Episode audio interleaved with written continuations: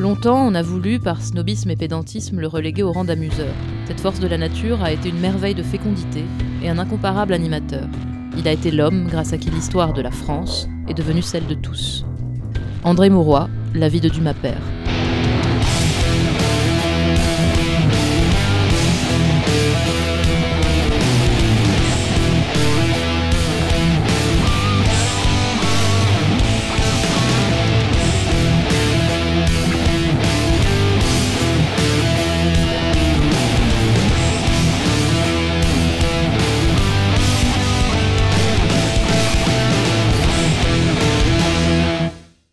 Bonjour tout le monde, euh, j'espère que vous avez passé un excellent été et que la rentrée n'a pas été trop douloureuse. J'espère aussi que vous êtes frais et que vos oreilles sont reposées puisque voici le numéro 3 d'Hommage collatéral.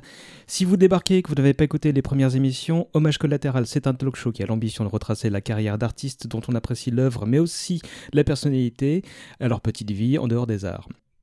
Euh, chaque épisode s'intéresse à un grand nombre du cinéma, de la littérature, de la musique ou de toutes les autres formes d'expression qui contribuent à nous faire aimer la culture, qu'elle soit classique, pop ou à mi-chemin entre les deux. La volonté de ce podcast, elle est double, faire découvrir aux néophytes un génie dont il faut absolument découvrir l'œuvre, et tenter de satisfaire les connaisseurs en parcourant cette même œuvre aussi exhaustivement que possible. Tout ça pour dire qu'à l'issue de l'émission, si tout va bien, vous aurez envie de lire ou relire Monte Cristo, de découvrir l'une des nombreuses œuvres méconnues de l'artiste qu'on va présenter aujourd'hui, ou au moins de vous taper l'une des nombreuses adaptations des Trois Mousquetaires. Aujourd'hui, comme à chaque émission, je suis accompagné par le fin de connaisseur de l'écrivain français le plus lu au monde. Ils sont trois mousquetaires, nous sommes quatre, tous les indicateurs sont au vert pour qu'on puisse raconter la flamboyante histoire d'Alexandre Dumas et lui rendre un hommage collatéral digne de ce nom. Bonjour Isabelle. Bonjour. Alors toi tu es enseignante, chercheur et auteur d'une thèse sur la représentation de l'histoire chez Dumas. C'est ça. Je cite le titre Du temps retrouvé au temps réfléchi, les enjeux idéologiques et narratologiques de la mise en roman de l'histoire chez Alexandre Dumas père. Pourquoi? Pourquoi un titre aussi long Et pourquoi ce thème-là en particulier? Parce que j'ai lu Les Trois Mousquetaires quand j'avais 12 ans et que ça ne m'a pas quitté depuis. Parce que j'avais à cœur de réhabiliter un auteur, enfin réhabiliter, ça, ça, ça a l'air euh, ça a l'air très prétentieux comme ça, mais Dumas est un auteur qui a jusqu'à très récemment été snobé par l'université, parce qu'en France, on a cette fâcheuse manie de mépriser ce qui a l'air facile et de mépriser ce qui, est, ce, qui est, ce qui a du succès parce que c'est apprécié. Et donc j'ai voulu montrer que c'était un grand auteur. Tu es fan de Dumas depuis tes 12 ans, si j'en crois les notes que tu m'as envoyées, et tu es aujourd'hui secrétaire de la Société des Amis d'Alexandre Dumas, ce qui fait que tu as toute ta place ici. Merci et bienvenue. Merci. Sarah, salut Salut Alors toi tu es web designer, tu es également une lectrice boulimique et grande amatrice de séries, tu es passionnée par l'œuvre de Dumas depuis tes 10 ans. C'est ça en fait, euh, jusqu'à 10 ans je pensais que les classiques étaient chiants. que, parce qu'on enseignait ça à l'école, c'était euh, forcément soporifique, forcément lent, etc. Et donc, quand j'ai découvert euh, Dumas à 10 ans, j'ai découvert que les classiques, ça pouvait être fun, ça pouvait être actif, les personnages pouvaient être attachants, donc ça a été euh, une immense révélation pour moi.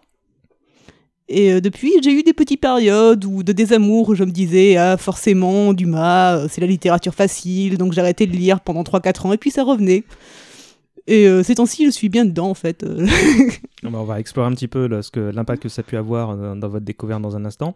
Je vais terminer le tour de table avec Nico. Bonjour. Salut Nico. Alors toi, tu es avocat le jour et historien la nuit, c'est ça ou l'inverse?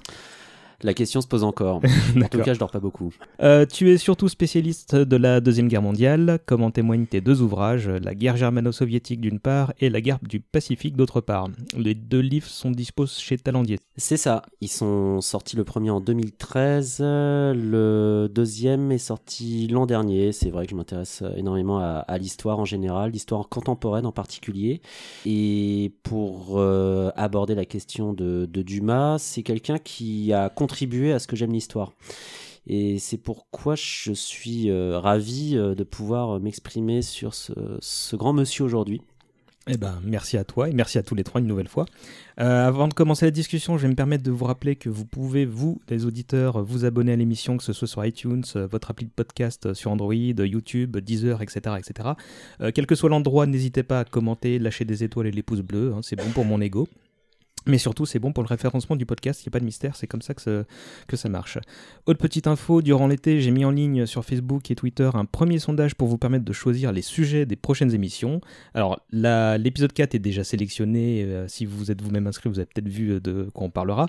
Euh, en attendant, vous pouvez vous reporter sur le dit sondage pour voir s'il y a des sujets qui vous intéressent. J'ai essayé de varier les domaines et les personnalités, vous verrez ça. On attaque? C'est parti. Ça roule. Allez, euh, petite précision en préambule. Dans les deux premières émissions, on évoquait l'enfance et ce qu'on savait de la vie privée euh, de Neil Gaiman et Joss Whedon dans une première partie, puis on étalait leur carrière dans une seconde, forcément plus longuette. Comme on n'a pas affaire à un créateur contemporain, cette fois on va tout mélanger, euh, et la raison à ça est simple, Dumas était le témoin d'un bon nombre de transformations du 19e siècle. Euh, donc on va parcourir cette période, ne serait-ce que pour replacer ses œuvres dans leur contexte.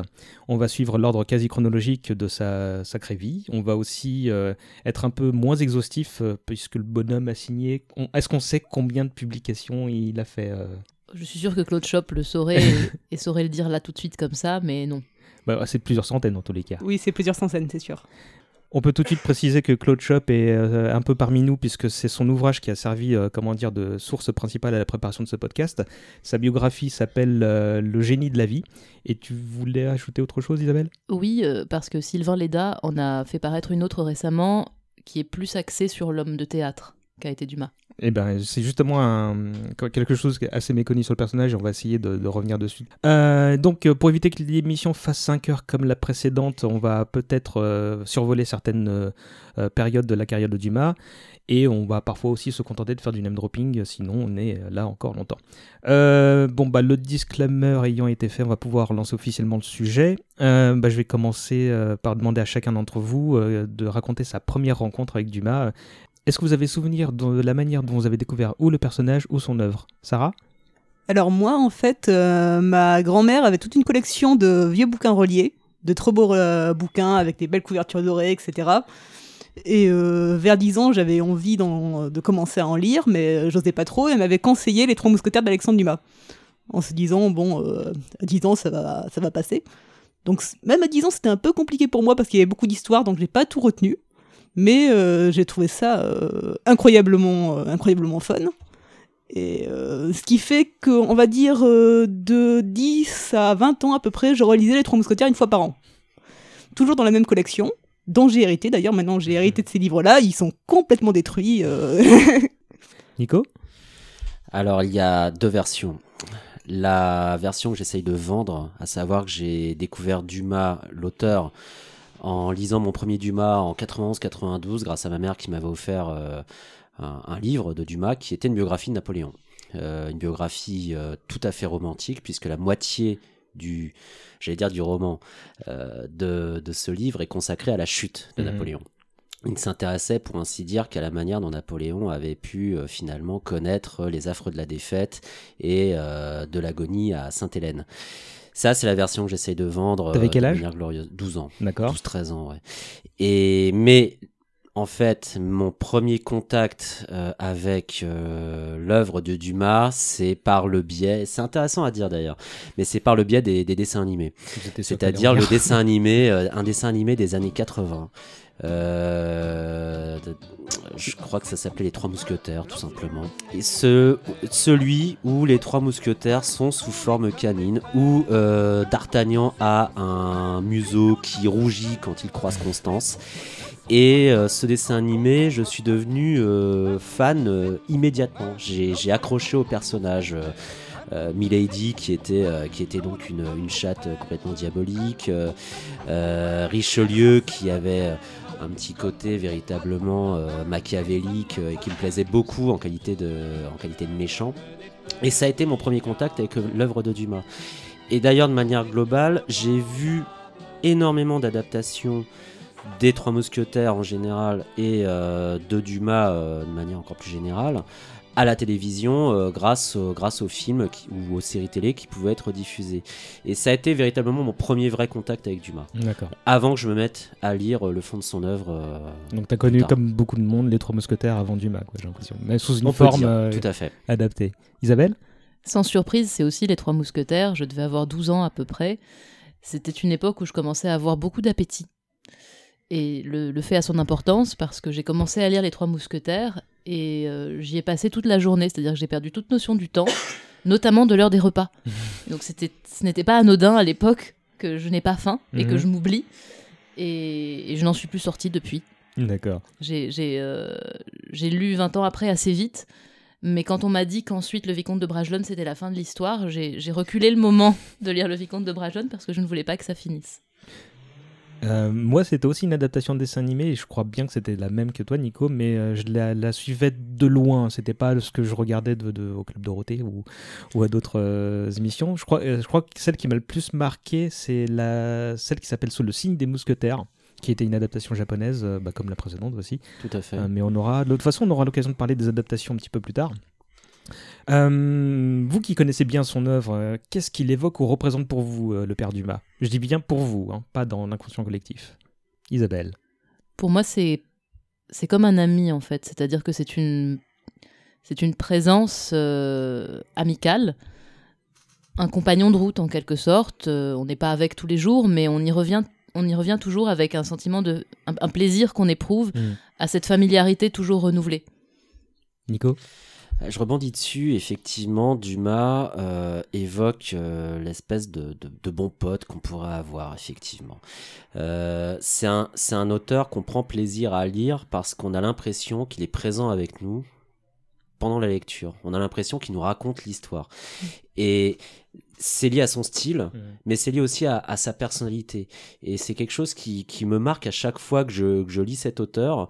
J'ai presque envie, euh, parfois, quand, quand je suis euh, euh, assez sous le choc devant certaines scènes de livres, du point de vue émotionnel ou même politique, hein, j'ai parfois envie de, de lui dire, mais Alexandre, mais pourquoi t'as écrit une chose pareille?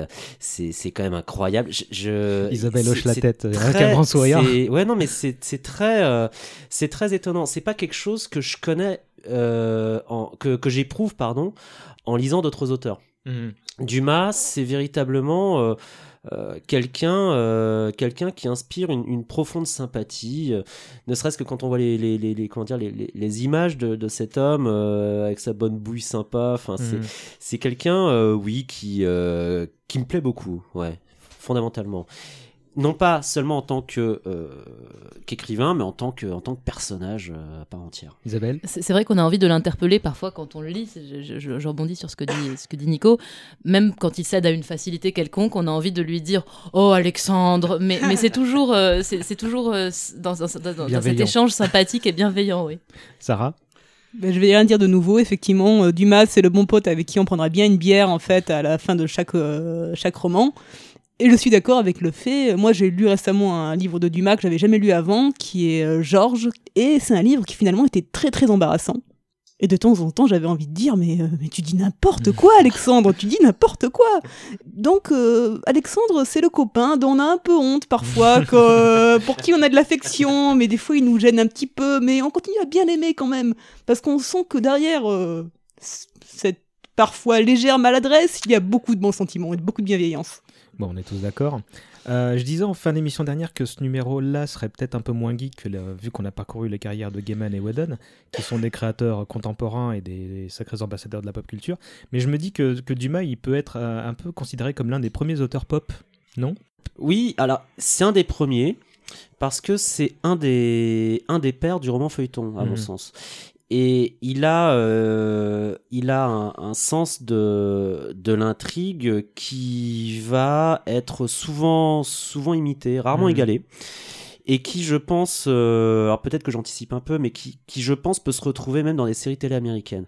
C'est-à-dire que le, le, le concept de rebondissement euh, presque permanent au service d'une intrigue relativement, voire très bien rodée, euh, c'est quelqu'un qui savait où il va, hein, de manière générale. hein. Euh, ces éléments-là euh, sont mis donc au, au service de, de romans qui euh, vont connaître euh, un succès public et qui vont finalement euh, continuer à euh, dépasser la période dans laquelle ils ont été, ils ont été composés. Bah, C'est-à-dire c'est quelqu'un qui est arrivé au roman par le théâtre. Et donc c'est quelqu'un qui a l'habitude du drame au sens Mhm. de, de, de mouvement, de- d'effet. Et s'il sait où il va, c'est parce qu'il a d'abord euh, fait ses armes justement sur des, sur des canevas de pièces de théâtre qui devaient plaire à un Mhm. public qui était extrêmement divers justement. Et si Dumas il est aujourd'hui considéré comme un auteur classique, un incontournable, ça n'a pas toujours été le cas. D'ailleurs, quand tu as présenté ton, ton affect avec le personnage, tu, dis, tu voulais un peu le défendre, Isabelle. Euh, tu, tu, disais que tu cherchais à le légitimer. Tu, tu crois qu'il y a encore besoin aujourd'hui bah, C'est-à-dire, c'est particulier parce qu'à son époque, c'était quelqu'un qui, était euh, qui était tout à fait légitime. C'est quelqu'un qui avait un énorme succès qu'on n'aurait pas forcément qu'on n'aurait pas forcément euh, imaginé devoir défendre, encore que déjà à son époque, puisque c'est le siècle où, où le, le, moi de, de l'auteur euh, se construit et se bétonne, c'est quelqu'un qui devait déjà faire face aux accusations de plagiat mmh. et autres, mais il était quand même assez incontournable, euh, alors que depuis, il, a été relégué dans cette espèce de demi-enfer littéraire que constitue la littérature pour enfants ou la littérature populaire. C'est pour ça que je disais euh, réhabilité, c'est du point de vue de l'université. Je pense qu'il est, il est probablement encore populaire mmh. euh, ailleurs qu'à l'université, encore que ce qu'on appelle, ce qu'on appelait à l'époque un auteur populaire ou un auteur pour enfants, c'est la même chose d'ailleurs pour Jules Verne. Je suis pas sûre que les enfants ou les adolescents d'aujourd'hui mmh. les lisent ou les, même les comprendraient, parce que la langue est devenue trop difficile mmh. pour eux. Sarah? Moi, ce que je me rappelle notamment du personnage, c'est qu'il nourrissait quand même un sorte de complexe, c'est-à-dire qu'il avait, même lui, avait, avait peur en fait que son œuvre, malgré le succès énorme qu'il avait, il avait une certaine peur qu'il exprime euh, notamment euh, vers la fin de sa vie euh, que son œuvre ne lui survive pas. Mmh. C'est-à-dire d'avoir été, d'avoir été justement un auteur populaire dans le sens négatif du terme. Et sur une courte période de l'histoire. Oui, c'est ça. Et il, se disait Hugo, Hugo, c'est un grand, Hugo, ça va lui survivre. On parlera d'Hugo des siècles après lui, mais, mais moi, moi, je n'en suis pas mmh. sûr. Et et pourtant il est toujours là. Euh, on va s'intéresser plus près à sa grande carrière dans quelques instants, mais avant ça, euh, il nous faut parler de son enfance et de ses origines.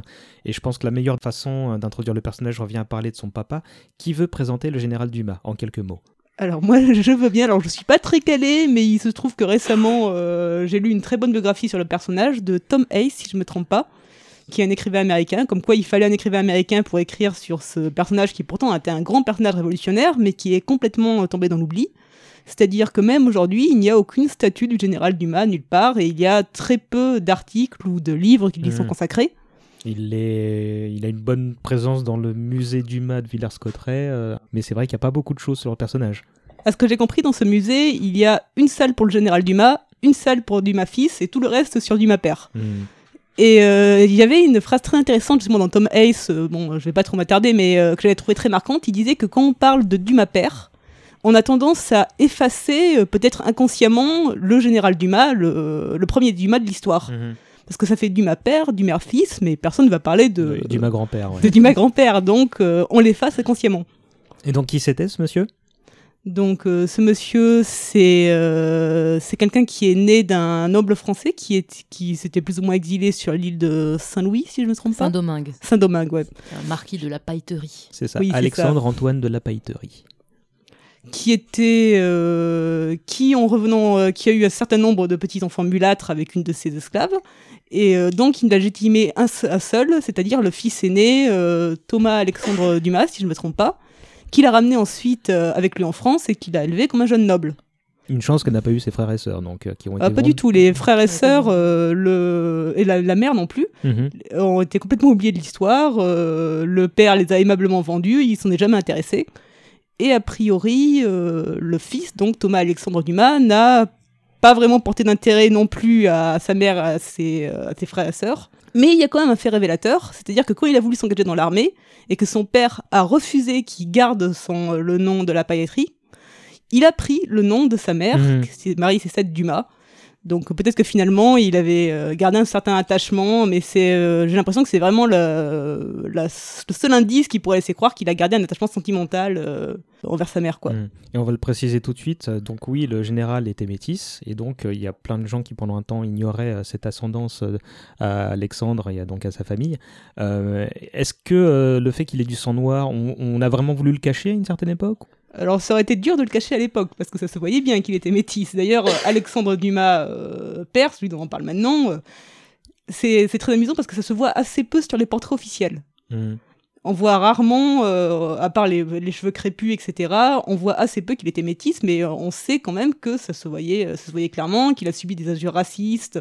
D'ailleurs, il suffit de voir les caricatures de l'époque, qui le montrent toujours avec des traits très accentués. Mmh. Et les, les, caricatures verbales, les attaques verbales très violentes, il y a un, un- un obscur monsieur dont j'ai oublié le nom qui, qui a écrit euh, Grattez le marquis et vous trouverez le nègre. Mhm. Et Dumas lui a superbement répondu euh, Tout à fait, euh, mais mes grands, enfin, je, je suis, je suis nègre et, et mon arrière- et ma famille, euh, c'était des singes. Enfin, je me souviens plus exactement de ce que c'était. Mm. Mon- Euh, mon, père, ma- est- euh, je suis un, mon père était un mulâtre et mon grand-père était un singe. et- Ma, ma famille commence où la vôtre finit. Ouais, donc il, Elle était belle celle-là. il est- il est pas qu'à l'écrit qu'il était doué. Et du coup, tu disais qu'il s'était engagé dans l'armée. Il a rejoint le corps des dragons. Vous savez ce que c'est? Les dragons, je crois que c'était de la cavalerie, non? C'était euh, une unité de cavalerie un peu spécialisée. euh, je sais plus si c'était ça ou pas. Il me semble hein, que c'est un corps militaire euh, très offensif, enfin, qui est réputé pour, euh, pour, des, pour, pour être employé sur des missions, il faut être offensif, mais je- à vérifier. Sachant que les dragons, ils avaient servi notamment pour, euh, pour euh, éliminer les protestants. Les dragonnades, justement. après la, la révocation de l'édit de Nantes. Donc c'était des troupes spécialisées, complètement fidèles euh, et loyales euh, au roi. Ce sont des- ce sont- je crois vraiment que ce sont des troupes d'élite. hein. D'accord. Et qu'est-ce qu'on sait du, de l'homme, outre sa carrière euh, militaire? Ben, a priori, par beaucoup de points, il ressemble à, il ressemble à son fils. C'est-à-dire que c'était une, euh, une bonne nature, un homme euh, qui était extrêmement cordial, euh, extrêmement affable, qui était aussi, on va le dire, très sensible. Sous la Révolution, certains le, nommaient Monsieur l'Humanité, pour se moquer justement, en disant, regardez, il n'aime pas se tacher les mains de sang, il fait la grimace quand on pose une guillotine devant sa fenêtre. Il s'opposait au massacre euh, inutile, enfin. Et Donc, Dumas le met en scène, d'ailleurs, dans, dans une de ses premières nouvelles. euh, dans- Blanche de Beaulieu. Blanche de Beaulieu, qui a commencé par s'appeler euh, La Rose Rouge. Mhm. Euh, Il y, en a eu deux versions, et donc il est l'ami d'un l'ami d'un général républicain, enfin d'un lieutenant républicain qui se, qui se trouve euh, à sauver une aristocrate, une jeune fille aristocrate. Euh, il était aussi célèbre pour sa beauté euh, et son charisme, apparemment, euh, le- comme quoi ça tient de famille. Euh, il rencontre sa future épouse, donc Marie-Louise Elisabeth Labouré, si je lis bien mes notes, euh, fille unique de l'hôtelier de Villars-Cotterêts. L'établissement euh, s'appelle l'Écu d'Or. Son unité est affectée au village pour surveiller la moisson parce que ça se passe en 1789. Et donc, qu'est-ce qui se passe en 1789, Nico? D'après le journal de Louis XVI, rien. Mais non, bah, la révolution, la révolution arrive avec, comment dire, euh, la convocation des États généraux à Versailles euh, pour résoudre les problèmes de déficit budgétaire. Euh, le tiers-État qui euh, cesse de n'être rien pour devenir euh, tout, à savoir l'Assemblée, l'Assemblée National l'Assemblée constituante. constituante.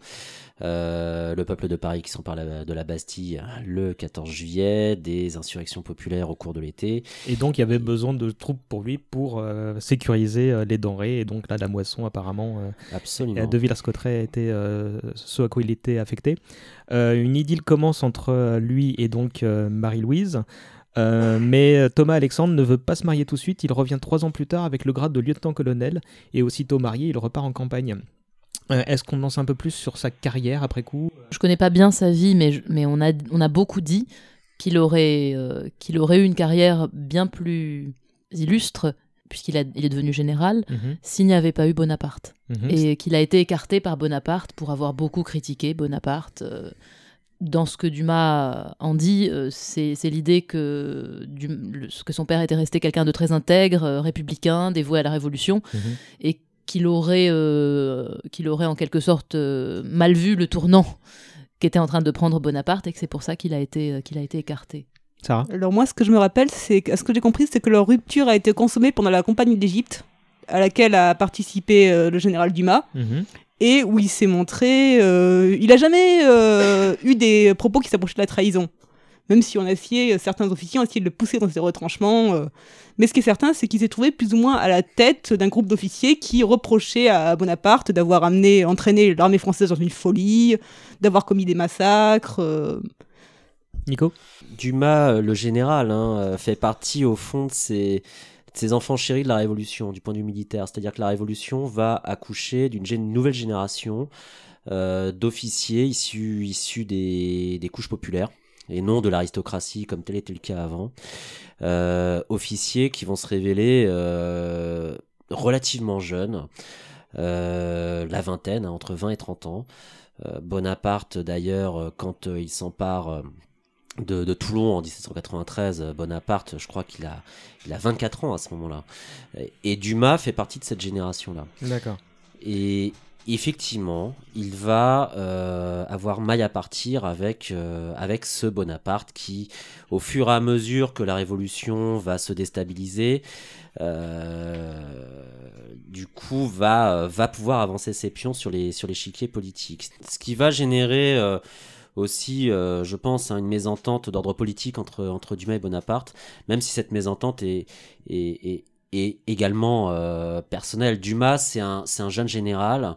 Euh, je serais presque tenté de dire qu'il est un peu tout fou sur le champ de bataille. Hein. C'est mhm. quelqu'un d'extrêmement courageux qui, qui s'investit euh, en première ligne, mais comme tous les généraux de l'époque. Et Bonaparte aura tendance à, surtout en Égypte, hein, si je dis pas de bêtises, à comment dire mettre de côté la, la, gloire de ses adjoints, et notamment celle de Dumas, pour mettre en avant la sienne propre hmm. et composer sa, sa, propre légende. Donc, retour à Villars-Cotterêts. Avant Alexandre, le couple a deux enfants, Marie-Alexandrine Aimée, euh, conçue pendant les noces.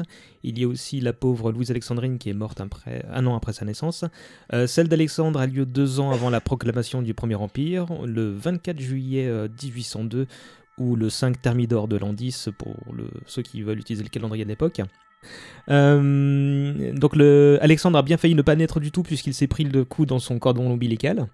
Et, euh, finalement, bah, heureusement qu'il en était autrement. Sur la fin de sa courte vie, le général était non seulement malade, mais euh, semblait en disgrâce par rapport à Bonaparte, c'est ce que tu disais, qui est venu entre-temps donc conçu la vie. ils ont donc eu assez peu de temps ensemble. il meurt à 40 ans dans son lit, sans fortune ni gloire, alors qu'Alexandre a quoi 3-4 ans, quelque chose comme ça. Alexandre a rapporté ce moment dans ses, dans ses euh, mémoires. Évidemment, il, il, réécrit beaucoup, mais il dit que, ce qui est peu vraisemblable à trois ans et demi, mhm. qu'il a, qu'il a senti que quelque chose s'était passé, qu'il s'est levé en pleurant, euh, et que en effet, c'était le moment où son père euh, mhm. venait de mourir. C'est un père qu'il a, qu'il a très peu connu et qu'il a adoré. Et doit aller dans les deux sens. Apparemment, euh, le, le fils enfin, vénérait le père et le, le, père adorait son, son, son seul fils. Euh, comment la famille Dumas a vécu ce décès Comment a vécu la veuve et l'entourage? Bah, ce qu'il faut comprendre, c'est qu'ils ont été laissés quasiment sans ressources, c'est-à-dire que l'État français ne les a absolument pas aidés ce qui aurait dû être le cas, parce que le général Dumas avait quand même été général sous la Révolution, donc euh, sa veuve aurait dû être euh, aidée. Mhm. Mais est-ce qu'il faut y voir euh, encore une trace de la vindicte de Bonaparte? Le fait, c'est qu'ils ont absolument rien touché, donc ils ont vécu quand même l'enfance de Dumas était dans une relative pauvreté. Mhm. Bah, Dumas, le général, hein, encore une fois, a, a connu la captivité hein, après la campagne d'Égypte. Et cette captivité a été extrêmement euh, brutale. Euh, ça, ça a véritablement raccourci sa vie. Je crois que cette captivité, il l'a vécue à Naples, enfin dans le royaume de Naples, ce qui aura des conséquences ultérieures, euh, et notamment dans la, dans la composition d'un de ses meilleurs romans. Et lorsque, lorsque Dumas va, le général va donc décéder en 1806, effectivement, sa famille va se retrouver dans une situation extrêmement, extrêmement pénible. Ils vont pas être aidés, sauf de manière un peu euh, incidente par euh, certains anciens collègues du général. Apparemment, il a vécu quelque temps euh, avec ses grands-parents, si je dis pas de bêtises. Ce qu'on sait, c'est que on a débrouillé à la, à la mère de Dumas un bureau de tabac mhm. pour sa subsistance, où elle, où elle, allait officier. D'accord. Quel type d'enfant était Alexandre? C'était, il était plutôt intelligent, d'après ce qu'on en sait. Mais est-ce que c'est la façon dont il se décrivait lui-même, ou est-ce que, est-ce qu'on a des traces de, du fait qu'il était brillant? C'est dur à dire parce qu'il s'est beaucoup mis en scène en fait dans ses mémoires, donc forcément euh, il se montre à la fois peut-être euh, plus euh, plus espiègle et qu'il l'était vraiment et pareil il dit qu'il était extrêmement éveillé, mm. qu'il avait découvert la mythologie extrêmement jeune, donc c'est un peu dur à dire. Isabelle, on dirait aujourd'hui qu'il n'était pas scolaire. Il y a un petit côté, c'est vrai quand on quand on lit un peu sur son, sur son enfance, la manière dont il la raconte, il y a un petit côté petit Nicolas quand même, je trouve. Mhm. Le côté euh, turbulent et en même temps, euh, à ceci près qu'à la différence du petit Nicolas, il lisait beaucoup visiblement. Euh, au point que même il s'intéressait, je crois, aux, journaux officiels de l'Empire, quitte à vouloir un peu montrer qu'il en savait beaucoup plus que tel n'était le cas, mais il y, a un côté ouais, turbulent et assez Mm. marrant à ce gamin. ouais. Dans la biographie de Claude Schopp, en tous les cas, on le décrit comme un enfant donc euh, intelligent mais fainéant, mauvais en maths mais avec une très belle écriture, ce qui aura permis à un graphologue euh, de déterminer une certaine vanité dans, dans, dans son texte. Alors tu l'as dit, il lit beaucoup. Il chantait très mal aussi. Par contre, il dansait bien. Euh, il adorait l'escrime et la chasse, aux grandes dames de sa mère qui aurait préféré qu'il s'intéresse au violon. Il a bien failli, failli être séminariste aussi, si je, je dis pas de bêtises. Euh, C'était au collège de l'abbé Grégoire à Villars-Cotterêts. Euh, ce dernier, il appré- appréciait l'enfant, il trouvait qu'il avait du cœur, mais aussi de l'orgueil, comme quoi il y a un certain consensus à ce sujet. Euh, en parlant de l'abbé Grégoire, le petit Alex est vachement intéressé par sa nièce, si dis pas de bêtises. C'est elle qui, euh, c'est que commence son intérêt euh, grandissant pour les légendes féminines. Euh, fin, on fait un petit saut dans le sang. Fin 1813, Bonaparte se prend une raclée à Leipzig. Euh, et dès janvier de l'année suivante, l'armée euh, de la coalition anti-napoléonienne pénètre en France et c'est la fin du Premier Empire. Un peu de contexte, Nico? Effectivement, en- ça commence même en 1812, hein, dans la mesure où Napoléon envahit la Russie, échoue et subit la, retraite que l'on connaît qui va décimer son armée. Si bien que euh, en 1813 et 1814, euh, l'Empire s'effondre. On perd, euh, la France perd, pardon, euh, toutes ses positions en Europe et en Europe centrale notamment. Et la France est envahie en 1814 par, euh, par les armées coalisées. C'est un, c'est un traumatisme pour, pour beaucoup de gens d'ailleurs. hein. C'est une invasion étrangère euh, qui n'avait pas été vécue comme telle depuis, depuis une vingtaine d'années. Et euh, du coup, cette invasion euh, étrangère va donc sceller le destin de Napoléon, qui va être expédié à l'île d'Elbe, et ramener au pouvoir euh, la monarchie des, des Bourbons, toujours en 1814. C'est le début de la Restauration. C'est le début de la Restauration. Tu, tu disais que, que, que c'était ressenti comme une invasion, et c'était notamment le cas à Villars-Cotterêts. Donc il y avait certaines personnes qui, sont, qui ont fui, et c'est ainsi que, que à 12 ans, il est un peu le témoin de, de l'écroulement d'un d'un petit monde, le, le petit Alexandre. Il, il raconte dans ses mémoires qu'il voit passer Mhm. Napoléon en voiture. Probablement faux. J'y Euh, crois. Ce qu'on sait, c'est qu'il assiste donc à- aux sanglots de sa mère et à la peur de- de- du village. Euh, il ne sait pas encore écrire, mais euh, apparemment, il- cette période le, le- le marque beaucoup. Euh, bah, pour continuer un petit peu, la restauration, quelques mots pour les auditeurs, pour qu'ils se situent. Donc, c'est Louis XVIII, puis Charles X, donc les frangins de Louis XVI. C'est ça, Louis XVIII euh, donc prend, ou plutôt euh, se réinstalle au pouvoir. hein. Il dira d'ailleurs, mais le, je, je n'ai jamais quitté le pouvoir, c'est la 19e année de mon règne. Euh, et hum, il est roi de France, voilà, roi de France et non pas roi des Français, à compter de, de, de 1814. Euh, cela durera quelques mois d'abord, parce qu'il y a quand même une petite parenthèse, hein, celle des 100 jours, qui se déroule au moment où commence le comte de Monte Cristo d'ailleurs. Et les 100 jours vont avoir un impact sur euh, l'intrigue du comte de Monte Cristo. Les 100 jours, c'est quoi? C'est que en mars 1815, euh, voilà, Napoléon euh, quitte euh, l'île d'Elbe où il avait été envoyé en exil, reprend le pouvoir en France, mais pour une période qui ne dépassera pas effectivement euh, 3-4 mois, donc les fameux 100 jours. Il va être d'ailleurs écrasé militairement à, à Waterloo et repartir en exil, cette fois définitivement à Sainte-Hélène. Donc la restauration, donc Louis XVIII revient au pouvoir. Euh, Re- re- revient, re- si revient au pouvoir euh, et la restauration cette fois s'ancre euh, de manière beaucoup plus durable. Charles X d'ailleurs su- succédera à Louis XVIII quelques années plus tard. On est en présence d'une France qui est profondément déstabilisée du point de vue politique, du point de vue intellectuel. Euh, en- avant de monter à Paris, il devient le troisième clerc du notaire local à Villars-Cotterêts, peu après la chute donc de Bonaparte, euh, du moins la première. Euh, le jeune Alex, c'est euh, déjà l'association du village, là encore si on en croit ce qu'on sait de, de son enfance. En 1819, il fait une rencontre capitale, Isabelle, si je te parle d'Adolphe de Leven. Effectivement, c'est quelqu'un qui va, qui va l'initier à la littérature, ce à quoi Dumas ne s'intéresse pas encore. Mhm. Et donc ensemble, ils vont, ils vont, il me semble, beaucoup lire et, et commencer à, commencer à s'intéresser à, à l'écriture. C'est le fils d'un révolutionnaire suédois en exil, et c'est euh, lui, il a déjà euh, un pied dans, dans le cercle littéraire parisien, et c'est avec lui qu'il visite Paris pour la première fois. Euh, il s'y installe quatre ans plus tard, euh, en 1823, et il a déjà une certaine ambition. Je me voyais déjà en haut de l'affiche, en dix fois plus gros que n'importe qui, mon nom s'étalait. Je me voyais déjà adulé et riche, signant mes photos aux admirateurs qui se bousculaient. J'étais le plus grand des grands fantaisistes, faisant un succès si fort que les gens m'acclamaient debout. Je me voyais déjà cherchant dans ma liste, c'est le qui le soir pourrait par faveur se prendre à mon cou. Euh, on le verra tout au long du podcast, euh, Alex aura toujours bien s'entourer, euh, mais le moins que l'on puisse dire, c'est qu'il est aussi très chanceux pour faire des rencontres importantes, car peu après son arrivée dans la capitale, Alexandre se retrouve au service du duc Louis-Philippe d'Orléans. Et ça, c'est grâce à sa belle écriture. Euh, Mhm. Là encore, le- la légende telle que Dumas l'a reconstruite veut qu'on lui demandait ce qu'il savait faire et qu'il ne savait absolument rien faire, que donc les gens qui voulaient l'aider désespéraient, Mhm. jusqu'au moment où il finit par dire qu'il a une belle écriture et on dit Ah, enfin, ouf Et on lui trouve une place dans les bureaux du duc d'Orléans, futur Louis-Philippe, effectivement. Ouais, ben, c'est pas là une petite place. euh, alors, c'est le général de Foix qui était un ami de son, son père, si je dis pas de bêtises, qui, qui lui trouve cette place.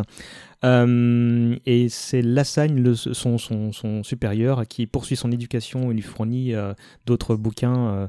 il est très content de voir qu'il y a un esprit vif et qu'il soit avide de connaissances. donc, du coup, il lui file Molière et Shakespeare.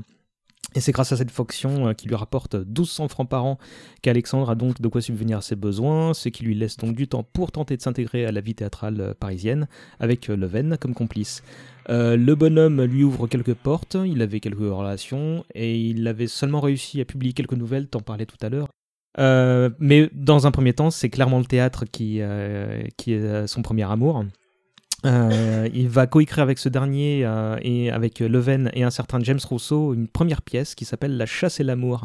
Euh, c'est un vaudeville, de ce qu'on en sait, qui, a, qui n'a droit à aucune représentation parce qu'ils ont réussi à, à la revendre à un petit théâtre. Il est d'ailleurs pas crédité, puisqu'apparemment on peut pas être plus de deux créateurs sur une affiche. Il vend ses droits d'auteur pour 300 francs de l'époque. On le remarque un peu grâce à la publication de l'élégie qu'il fait pour le général Foy dont on parlait euh, il y a quelques instants, euh, donc à la suite de la mort de ce dernier. Euh, il écrit deux autres pièces, La noce et l'enterrement et Christine. Son statut d'auteur lui permet l'accès aux coulisses des théâtres et aux loges des acteurs et surtout des actrices. C'est un sujet que tu voulais évoquer, Sarah. Bon, c'est pas forcément un sujet que je connais euh, beaucoup en détail, mais ce qui est certain, c'est que Dumas fréquentera énormément de femmes dans toute sa vie, et il fréquentera beaucoup d'actrices. Les théâtreuses. Et euh, c'est le, le cas euh, de beaucoup d'autres auteurs de pièces de théâtre, mais euh, Dumas va monter ça au rang euh, d'art, on va dire. Et il le dira lui-même, euh, pourquoi est-ce qu'il s'intéresse autant aux actrices? C'est parce que euh, être avec une actrice, ce n'est pas seulement être avec une femme, c'est être avec tous les personnages qu'elle a incarnés sur scène. Alors on dira que quand Dumas sort avec des actrices qui ont incarné ces personnages sur scène, ça devient euh, peut-être légèrement tordu, et ça montre un certain euh, narcissisme, mais euh, d'ailleurs il poussera certaines de ses maîtresses à jouer dans des pièces alors qu'elles n'ont pas forcément les compétences pour, etc. Ni même parfois le physique. Il y a un très très vilain esprit qui a écrit à propos d'une pièce où l'une des maîtresses de Dumas figurait une jeune femme. Et euh, je ne sais plus si, ce n'était pas Ida Ferrier, en tout cas elle avait pris énormément d'embonpoint. Et le commentaire assassin qui a, été- fait, c'était que pour être enlevé, encore fallait-il être transportable. Charmante la critique. Euh, du coup, la, nouvelle vie de- de- d'Alexandre à Paris commence pas mal du tout. Il a un CDI, euh, il a un début de carrière en tant que dramaturge, et côté cœur, donc ça va plutôt pas mal non plus. Puisqu'en plus des euh, théâtreuses, après son arrivée, il fait la connaissance de Catherine Lebay, littéralement euh, The Girl Next Door, hein, puisque c'est sa voisine. Et, euh, elle est lavandière, à 9 ans de plus que lui, elle est séduite par l'énergie et la fougue du jeune Alexandre. Et c'est ainsi que naît déjà Alexandre II du nom, il a seulement 22 ans, Alexandre père, mais ne reconnaît pas tout de suite l'enfant, pas plus qu'il ne fera de Catherine sa compagne. Et il va même jusqu'à cacher leur existence à sa mère qui l'a rejoint à Paris. Donc euh, on a, a déjà un début de, double vie qui commence pour le père Dumas. Euh, si les premières pièces euh, d'Alexandre ne cartonnent pas, euh, son premier vrai succès vient avec Henri III et sa cour. Mais est-ce que c'est parce que la pièce était de qualité ou est parce qu'il avait fait en sorte que la première soit un succès euh, de par la présence d'un invité de marque? Non, mais la, la pièce en elle-même euh, traduit, euh, traduit déjà l'intérêt qu'il a, qu'il a pour l'histoire. Et effectivement, euh, Louis-Philippe enfin, va, je crois, assister à la pièce, en fait. Si je dis pas de bêtises. C'est Et- ça. Et du coup, c'est parfois le succès d'une pièce peut résulter non pas de la pièce elle-même, effectivement, mais de la présence de certaines personnalités phares du monde politique de l'époque. Et cette présence-là va, va effectivement conduire à euh, la dite pièce à connaître une certaine notoriété. Il- avait fait des pieds et de main pour qu'il vienne à, son, à sa première avec tout son cercle de l'époque. C'est sans doute pour ça qu'il y a eu un boom retentissant dès le départ. Euh, Alors, pas, pas, pas que. Oui, bien sûr, le fait que, que le duc d'Orléans y assiste est pour beaucoup dans la reconnaissance euh, qu'a eu Dumas. Mais euh, donc là, Henri III et sa cour, c'est 1829. Et, je tiens particulièrement à, parler de ça parce que tout le monde date la révolution romantique au théâtre de Hernani en 1830. Or, Henri III et sa cour est déjà un drame romantique. Et, euh, on oublie souvent que, Dumas a, contribué, euh, et pas qu'un peu, à amorcer cette, euh, cette révolution. Il y a dans la pièce l'énergie euh, dont, se sont, dont se sont réclamés euh, les, les- les auteurs de, de drames romantiques. Il y a un sujet, euh, un sujet qui est la Renaissance, qui, est, qui est très en vogue à l'époque. Il y a une revendication esthétique nouvelle, et ça contribue évidemment au succès de la pièce qui, qui, à mon avis, aurait été reconnue avec ou sans le duc d'Orléans. Elle parle de quoi en deux mots? Elle parle en fait de la, De la III, jalousie. de la jalousie euh, du duc de Guise à l'égard de Saint-Mégrin, qui est un des favoris euh, de Henri III. Saint-Mégrin qui est amoureux de la duchesse de Guise, donc la femme du duc de Guise. Et justement, la, la- la pièce euh, entremêle le- le- l'intrigue privée et l'intrigue politique, puisque le duc de Guise lorgne déjà plus ou moins sur le, sur le trône de France, et, euh, et qu'à la fin de la pièce, après avoir attiré Saint-Mégrin dans un, dans un traquenard, en forçant sa femme à lui envoyer un billet de rendez-vous, dans une scène qui a énormément marqué les esprits, euh, parce qu'en fait, euh, sur scène, jusque-là, on ne représentait théoriquement pas la violence, euh, bienséance obligée. Il tord le bras de sa femme jusqu'à ce qu'elle obtempère.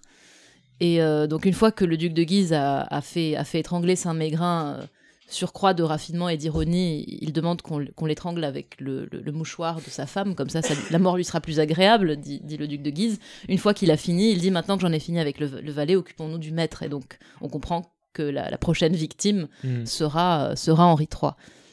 Euh, qualifié de scandale en prose, c'est néanmoins grâce à Henri III qu'Alexandre devient bah, l'une des figures du romantisme dont tu parlais. Euh, ça me paraît peut-être intéressant de définir ce que c'est. euh, Va- vaste sujet, mais si, si on pour être si on, si on devait un petit peu caricaturer, et je m'avance prudemment parce que justement on a récemment discuté de, de- de ça pour, devant, devant ton micro.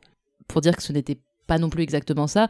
Jusqu'ici, les, les conventions, euh, les conventions euh, classiques, donc la règle des, des trois unités, euh, de, de, de- de lieu, de temps et d'action, et les règles de bienséance qui faisaient qu'on ne représentait pas la violence sur scène, encadraient euh, quand même beaucoup les, les représentations, avec une, une séparation euh, plus ou moins entérinée. Là encore, je, je brosse à très grands traits Mhm. entre la, la- la comédie et la tragédie.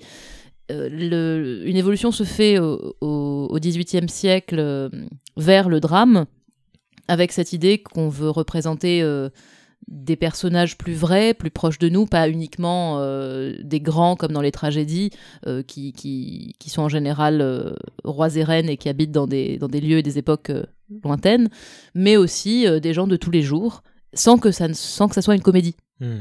Et, et donc c'est comme ça que naît euh, le drame d'un certain nombre de mélanges et d'expérimentations. Et euh, au XIXe siècle, euh, dans, donc, cette, nouvelle forme qu'est le drame, qu'est-ce que les romantiques ajoutent comme ingrédient, là encore pour brosser à grands traits? Bah, C'est la, la- perspective historique et la- une forme de libération des énergies pour ce qui est de la représentation. Vu comment tu en parles, ça me fait beaucoup penser à du Shakespeare en fait. Je suppose que ça a été un- une grande influence Euh, parce que Shakespeare est un peu le dieu tutélaire des romantiques, euh, effectivement. Bah, Shakespeare, Shakespeare a pas été soumis à, ces règles-là, donc forcément, euh, il n'a pas, comment dire, les, les, règles des trois temps, euh, pas de violence sur scène, c'est comment dire, c'est, c'est continental, c'est français. Euh, Shakespeare, au contraire, lui, a toujours été très libéré. Lui, il éclatait la narration et il n'hésitait pas à représenter des combats, des morts, des assassinats mmh. sur scène. C'est ce qui faisait, je pense aussi, le succès de ses pièces, au-delà de la qualité du texte, hein, bien entendu. Et Shakespeare a été, a été extrêmement populaire effectivement chez les romantiques. Je crois que Victor Hugo a traduit, a traduit Shakespeare. On redécouvre Shakespeare à ce moment-là. Je crois que ce qui peut définir aussi le romantisme, effectivement, euh, pour rebondir sur, sur ce que disait euh, Isabelle, c'est que ça, c'est, c'est que c'est révolutionnaire presque. Ça explose un peu euh, les règles du genre en définitive pour pour briser briser les schémas narratifs et faire appel à, à davantage d'exaltation, de violence pour en définitive euh, faire passer, faire passer euh, plusieurs messages. Sachant que euh, le romantisme, surtout au théâtre, il porte peut-être aussi en germe les, comment dire, les, éléments de sa propre, sa propre décadence. C'est que quand on y réfléchit, et, même encore maintenant, quand on relit un peu de théâtre romantique, ça, ça dégénère au mélodrame. Et ça va vite, je pense, dégénérer en mélodrame en définitive. Moi, je suis pas tout à fait d'accord avec, euh, avec ça, dans la mesure où, d'une part, ces pièces, euh, c'est pour ça que je disais que c'était à très grand trait, ces pièces sont, oui, elles remettent en question un certain nombre de, de, règles classiques, euh, je pense aux pièces de, Victor Hugo notamment, mais, mais si on revient à celles de Dumas, souvent, outre le fait que beaucoup d'entre elles sont en prose, ce qui est là aussi une nouveauté, souvent elles respectent ces unités, l'air de rien. Et, euh, et elle, euh, et elle les, euh, c'est juste qu'elle les, qu'elle les utilise, enfin elles utilisent les, les, conventions de bienséance par exemple sur ce qui est, pour, pour ce qui est de la représentation de la, de la violence, de, de, manière à tirer des effets, des, effets nouveaux. Mais il n'y a pas, enfin ce n'est pas une, on peut pas dire que ça, que ça, que ça dynamite complètement ce qui, ce qui se faisait, ce qui se faisait avant. Euh, et donc, bah, l'autre figure un peu titulaire de ce mouvement, bah, tu l'as cité tout à l'heure, c'était Victor Hugo. C'est le début d'une rivalité littéraire euh, qui connaîtra quelques épisodes houleux entre les deux, mais aussi, euh, on a l'impression d'une certaine amitié qui, va s'installer entre les deux. moi, je me rappelle de leur première rencontre, je sais plus dans quelles circonstances c'est exactement, c'est-à-dire Hugo et Dumas se rencontrent chez des amis, et Dumas connaît déjà Hugo, Hugo ne connaît pas Dumas. Et Dumas vient voir Hugo, il le prend dans une, étreinte d'ours, il lui fait un câlin devant tout le monde. Alors Hugo est un peu crispé, forcément. Mais ça, ça, dit beaucoup de choses sur Alexandre Dumas lui-même, quoi. Qu'est-ce qui les distingue euh, à ce moment-là? Donc, tu as peut-être déjà répondu à cette question euh, en parlant de, Dumas euh, en tant qu'auteur de théâtre, mais qu'est-ce qu'on peut dire du coup d'Hugo en parallèle? Hugo, à cette époque, au début de la, au début de la percée, ah, c'est difficile euh, parce qu'au fond, euh, Hugo a déjà, je pense, davantage d'engagement politique que, que Dumas. Bon, euh, Hugo à ce moment-là est monarchiste. Dumas, Dumas en définitive, c'est pas l'engagement politique qu'il caractérise ni à ce moment-là ni peut-être après d'ailleurs, mais ça c'est encore une autre question. et Hugo va, pour le coup, lui, s'engager, comment dire, dans dans une démarche également euh, vraiment euh, romantique euh, au théâtre avec avec sa fameuse pièce voilà Hernani qui qui va susciter qui va susciter le, le, barouf. Je parle, je parle même pas de polémique je parle de barouf que, mhm. que, que l'on connaît. Est-ce que pour le coup les deux deviennent rivaux? Non ils deviennent ils deviennent amis. Ils mènent la même lutte. Ils mènent le même combat intellectuel euh, pour faire primer, euh, euh, comment dire, la querelle, dans la querelle des anciens et des modernes, ben, cette vision moderne qui prétend incarner. Donc on est en 1829, Dumas fait son entrée dans le monde des lettres alors que la restauration connaît ses derniers jours. depuis qu'il gagne des pépettes, il devient de plus en plus fringant, se trouve des bijoux, des vêtements tape à l'œil. Il n'a que 27 ans, c'est un colosse beau, viril et amusant qui séduit son entourage. Il devient bibliothécaire adjoint du duc d'Orléans, qui, euh, quelques mois plus tard, va avoir une sacrée promotion grâce à la révolution de juillet 1830. Révolution qui donc balaye euh, Charles X, balaye le régime issu de la Restauration et amène euh, donc Louis-Philippe de la branche Orléans hein, à prendre le pouvoir et à introduire ce qu'on va appeler la, monarchie de, de juillet. Et c'est lui qui devient le premier roi des Français, subtile nuance euh, euh, par rapport à ses euh, prédécesseurs. Mais elle est de taille parce que ça veut dire que les Français ne sont plus, euh, ne sont plus une quantité négligeable de sujets du roi et que le roi est quelque part euh, red- redevable, enfin qu'il doit rendre des comptes devant, devant les Français. Il est devenu en fait le premier des Français. Euh, on aura l'occasion, j'espère, d'y revenir un peu plus tard. Euh, mais tu voulais, euh, Isabelle, évoquer les engagements politiques de Dumas. On peut peut-être commencer par là. Quel est son rapport politique avec son ex-employeur? Alors c'est un petit peu compliqué parce que Dumas est très ami avec le fils de Louis-Philippe. Et pendant les, pendant les, euh, les journées de. Enfin, pendant les Trois Glorieuses, il, il descend dans la rue, il fait le coup de feu, il, il est chargé d'aller. Il, se charge d'aller ramener de la poudre. Et c'est un épisode, là encore, qu'il qu'il met en scène. On parlait tout à l'heure de, de, de, de sa double ascendance. C'est dans cet épisode qu'il qu'il met en scène avec beaucoup d'humour. Il, il menace euh, le, le- le gouverneur de la- de, de- de- de l'endroit où il veut, où il veut récupérer, euh, récupérer la poudre. Le gouverneur ne veut pas céder. La situation est sur le point de devenir intenable lorsque la femme du gouverneur, dont les parents, alors ça c'est la, la partie pas drôle, mais dont les parents ont été massacrés, euh, dont les parents ont été massacrés à Saint-Domingue, la femme du gouverneur entre, se jette sur son mari et s'exclame Cède, mon ami, cède C'est une seconde révolte des nègres. Et donc là, la situation est désamorcée et Dumas peut ramener la poudre, euh, peut ramener la poudre à Paris. C'est aussi à cette occasion qu'il euh, qu'il prend chez lui euh, des pièces historiques. euh, qui sont qui sont sur le enfin qui sont sur le point d'être détruites parce que parce que la foule a, a- a envahi un musée et est en train de piller donc il me semble qu'il qu'il prend chez lui euh, Je crois que je me rappelais qu'il part avec un casque sur la tête. euh, et une, arquebu- et une arquebuse euh, il me semble qu'il dit avoir appartenu à, à Charles IX je crois Euh, c'est aussi à peu près à cette époque qu'il rencontre euh, Mélanie Wal- Valdor, écrivaine, euh, mariée depuis 7 ans à un officier euh, qui est absent. Elle s'oppose à trois longs mois à ses avances, euh, ce qui est déjà plus que la moyenne des conquêtes de Dumas, si ça se trouve. Euh, puis arrive donc euh, 1831, Antony, qui, alors c'est la première vraie œuvre importante de, de- Dumas. Si je ne sais pas si vous êtes en désaccord avec ça. Est-ce qu'on peut considérer qu'Henri III et sa cour est, un game changer c'est un game changer par rapport à la révolution romantique effectivement mais on, on- on retient Anthony parce que c'est euh, un des premiers euh, drames en habit noir c'est-à-dire que ça se passe euh, non plus non plus à une époque historique reculée mais dans la société contemporaine Et bah, tu- vu que tu as le micro, tu peux nous présenter un petit peu le, la pièce? Alors Anthony, Anthony, alors là encore, je, je- je fais à grands traits. Anthony est un jeune homme révolté contre la société. C'est un bâtard, donc il n'a pas de position dans la société, euh, dans la société de son époque, ce qui fait qu'il est en, rupture avec avec elle, et il se trouve être amoureux euh, d'Adèle Hervé, qui, qui a la mauvaise idée d'être euh, mariée et mal mariée, et donc cet amour, vous, vous le comprenez bien, ne, ne peut pas ne peut pas avoir une fin heureuse. Ce qui fait désolé pour les spoilers Ern- euh, que, que Anthony est obligé de tuer Adèle parce qu'en fait il est chez elle son mari est en train d'arriver et le déshonneur euh, la guette le déshonneur évidemment est pire que la mort.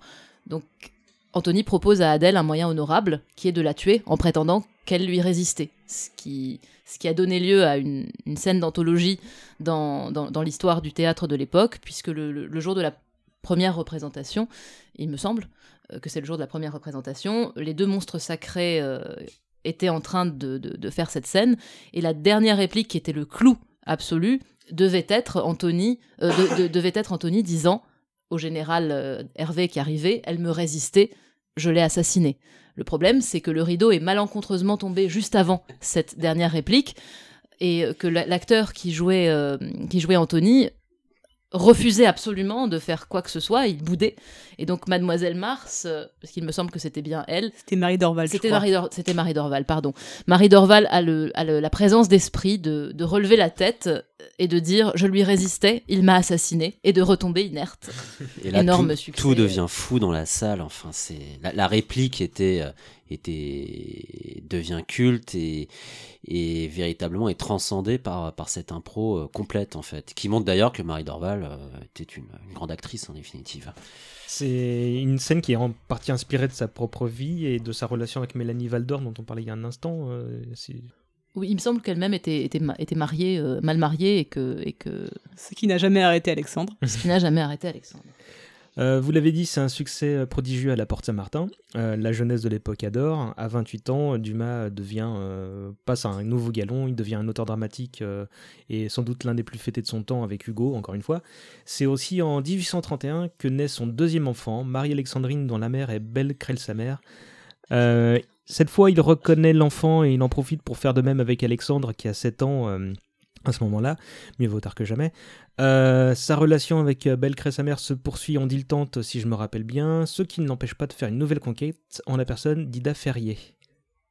Maïda Ferrier, ça va devenir, ça va devenir l'officiel.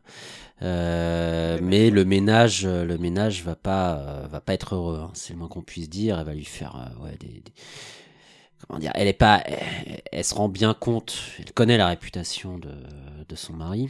En attendant, ouais, c'est elle qui s'approche le plus. de- avant, elle deviendra son épouse par la, par la suite, mais c'est celle qui se rapproche le plus de, de bah, tu l'as dit, de compagne officielle. Elle l'accompagne euh, Hmm. aux événements, elle, elle reçoit lorsque lorsqu'Alexandre invite des gens. euh, donc elle tente euh, sans succès de devenir aussi euh, une amie pour euh, le rejeton. Et apparemment, ils n'ont pas une relation très très heureuse tous les deux. Non, en général, c'est très conflictuel. Il faut comprendre que la vie sentimentale d'Alexandre Dumas est très compliquée en général. C'est-à-dire que, en général, si on ne compte pas sa femme, il a trois maîtresses sur le feu. Co- Comme il s'est amusé à le dire plaisamment, c'est par humanité qu'il a toutes ses maîtresses, parce que s'il n'en avait qu'une, elle serait morte d'épuisement. c'est charmant. En tout cas, généralement, il a euh, l'ancienne maîtresse. Alors, Alexandre est très sentimental, il n'aime pas abandonner une maîtresse. Donc, il va écrire des lettres enflammées euh, pendant très longtemps, y compris quand il a changé de maîtresse. Il continue à correspondre avec la précédente. Il a la maîtresse actuelle. Et il a la maîtresse euh, prospective, c'est-à-dire euh, la prochaine sur la liste, et, ça tourne. Il aime pas, il aime pas euh, être méchant avec les femmes. Il aime pas rompre déjà. Il aime pas, euh, comment dire, euh, passer pour quelqu'un euh, de, de cruel envers elle. Donc c'est Mhm. quelqu'un au contraire qui est très gentil. Alors déjà avec avec ses avec ses amis IS, mais aussi avec les, les femmes en général. Alors il y a une phrase assez amusante de Marie Dorval justement, avec qui il a eu une, il a, qu'il a longtemps poursuivi et euh, finalement parce que c'est beaucoup plus intéressant la poursuite, euh, leur relation a été euh, finalement très brève une fois qu'elle est cédée, et qui disait de lui, Alexandre est tellement gentil que quand il se trouve dans la pièce, on oublie pourquoi on lui en voulait. Après, je sais pas si euh, Dumas a eu une muse en particulier. Pour, pour Hugo, on la connaît, hein, euh, mais, mais pour, euh, pour Dumas, j'avoue que euh, j'ignore s'il si, s'est stabilisé sen- sentimentalement. Moi, j'en ai pas l'impression. hein, Quand je, vois, quand je vois la vie sentimentale qui a été la sienne, sachant qu'on connaît évidemment pas toutes, toutes les maîtresses qu'il a pu connaître, toutes les conquêtes. hein, Il pour n'y a parler- pas assez de registres pour tout Voilà. noter a priori. Mais le, le tr- le truc de Dumas, c'est quand même la camaraderie et l'amitié. Hmm. Je pense que c'est ce qu'il y a de plus durable, ce sont ces, ces fidélités euh, en amitié. D'ailleurs, c'est pas pour rien qu'il parle finalement assez mal d'amour, généralement par cliché, mais qu'il parle très bien d'amitié. Euh, c'est aussi à cette période qu'on commence à lui proposer des collaborations, euh, généralement des auteurs moins populaires qui lui soumettent des œuvres incomplètes euh, ou qui manquent d'âme. On reviendra un petit peu plus tard euh, là-dessus. Euh, à la suite du succès d'Anthony, on peut compter sur Dumas pour faire parler de lui au théâtre. Entre 31 et 37, il y a des hauts avec euh, Richard Darlington, Mademoiselle de Belle-Île, euh, Keane euh, et Débat, Napoléon, Caligula. Na- Napoléon, c'est une œuvre, c'est un peu une œuvre de commande. C'est pour ça que c'est pour ça peut-être que ça n'a pas ça n'a pas eu énormément de succès. Et euh, Caligula, alors ça c'est autre chose. Caligula, Dumas avait vu très grand. Il voulait des chevaux sur scène. Il voulait euh, tout un tout un tas de décors qui coûtaient extrêmement cher. Pour la petite histoire, je crois que les chevaux qui devaient tirer euh, le char de l'empereur Caligula, comme ça coûtait trop cher, ça a été remplacé par des femmes. Euh, Il est pas né au bon siècle, je crois. Il est né 100 ans trop tôt, je pense. À moins que vous vouliez euh, parler donc d'une des œuvres qu'on a évoquées, je vous propose de passer à La Tour de Nesle qui fut présentée en 1832. Qui se dévoue Alors la, la tour de Nesle, euh, c'est un petit peu, c'est un petit peu le l'œuvre, enfin une, une des pièces, une des pièces à, grande sensation puisque c'est l'histoire, euh, c'est l'histoire de Marguerite de Bourgogne qui euh, qui prend des amants et qui n'a jamais deux fois le même amant et de manière concomitante euh, tous les matins après qu'il y a eu la noce à la tour de Nesle, on retrouve des cadavres dans la Seine. Et pour euh, monter euh, d'un degré supplémentaire dans, dans, dans l'horreur, Marguerite de Bourgogne, donc débauchée, euh, meurtrière, se, se retrouve à prendre pour amants euh, ceux dont elle ignore que ce sont ses fils. Et tout ça finit évidemment extrêmement mal, avec beaucoup, beaucoup de sang. Euh, C'était ni une tragédie ni un drame, d'après ce que j'ai lu, euh, mais un mélodrame où tout est remis au hasard, euh, dont les éléments que tu viens de citer. C'est un peu l'époque où les mélodrames ont le vent en poupe, j'ai l'impression. On est effectivement dans, la vogue du, genre dit frénétique, qui, se, avec, un, attrait pour voilà, les sensations fortes, ce qui choque, et, ça, correspond, ça correspond à une... ces débauches qui sont mises en scène dans le mélodrame sont symptomatiques d'une euh, fermentation et d'une inquiétude politique euh, par ailleurs. Et Dumas était suffisamment intelligent pour savoir qu'il y avait un certain public pour ça et qu'il voulait pas non plus euh, orienter toute sa carrière là-dedans. Il savait qu'il avait, y avait, pouvait toucher plusieurs publics. Ce, ce n'est pas uniquement de l'opportunité, hein, c'était vraiment une recherche, ça correspondait aussi à une recherche qui est celle des dramaturges de l'époque, euh, de, encore une fois, de, de sensations, d'effets, euh, de, de, de représentations de choses, euh, de choses qui, qui peuvent, euh, qui peuvent heurter euh, Mm. les et susciter de l'émotion. Et je crois que c'est aussi cette pièce qui est l'une des premières euh, connues pour la, la polémique sur sa paternité, parce qu'il y a un certain Gaillardet qui, euh, qui, qui se réclame l'auteur. Euh, si je me souviens bien, euh, la polémique a débouché sur un procès entre euh, Gaillardet et Dumas, qui s'est même terminé donc par un duel au pistolet entre les deux hommes, sans conséquence pour aucun des deux, heureusement. C'est le directeur du théâtre qui est à l'origine de, la brouille. Il est venu le voir, on lui demande de retoucher un manuscrit de Frédéric Gaillardet, mais celui-ci n'était pas au courant, apparemment.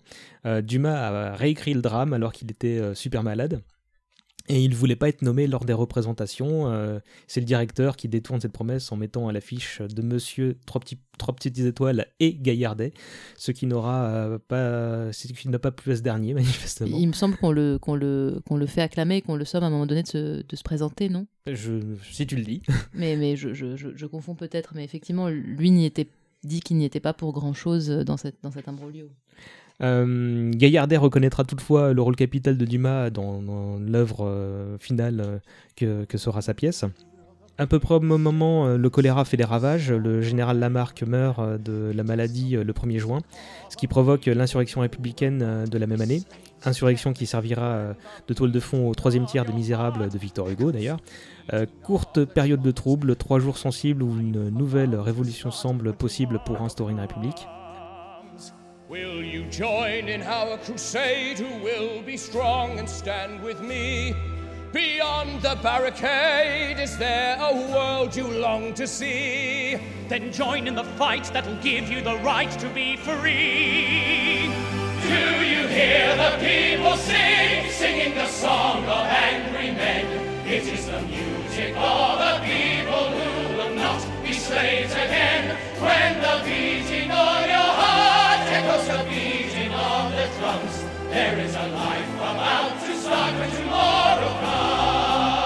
il y aura des puristes qui me voudront ne pas avoir utilisé la version française de la comédie musicale des Misérables, mais pour moi, il n'y a pas photo en termes d'ampleur. hein. Alexandre s'investit euh, durant ces, jours-là. Il va jusqu'à réquisitionner euh, les armes utilisées dans les représentations de, de Richard Darlington et de la Tour pour, euh, pour les offrir. Euh, il doit avoir des sentiments un peu ambivalents, on en a parlé tout à l'heure, hein, entre son attachement pour la famille de Louis-Philippe euh, et son soutien pour les insurgés.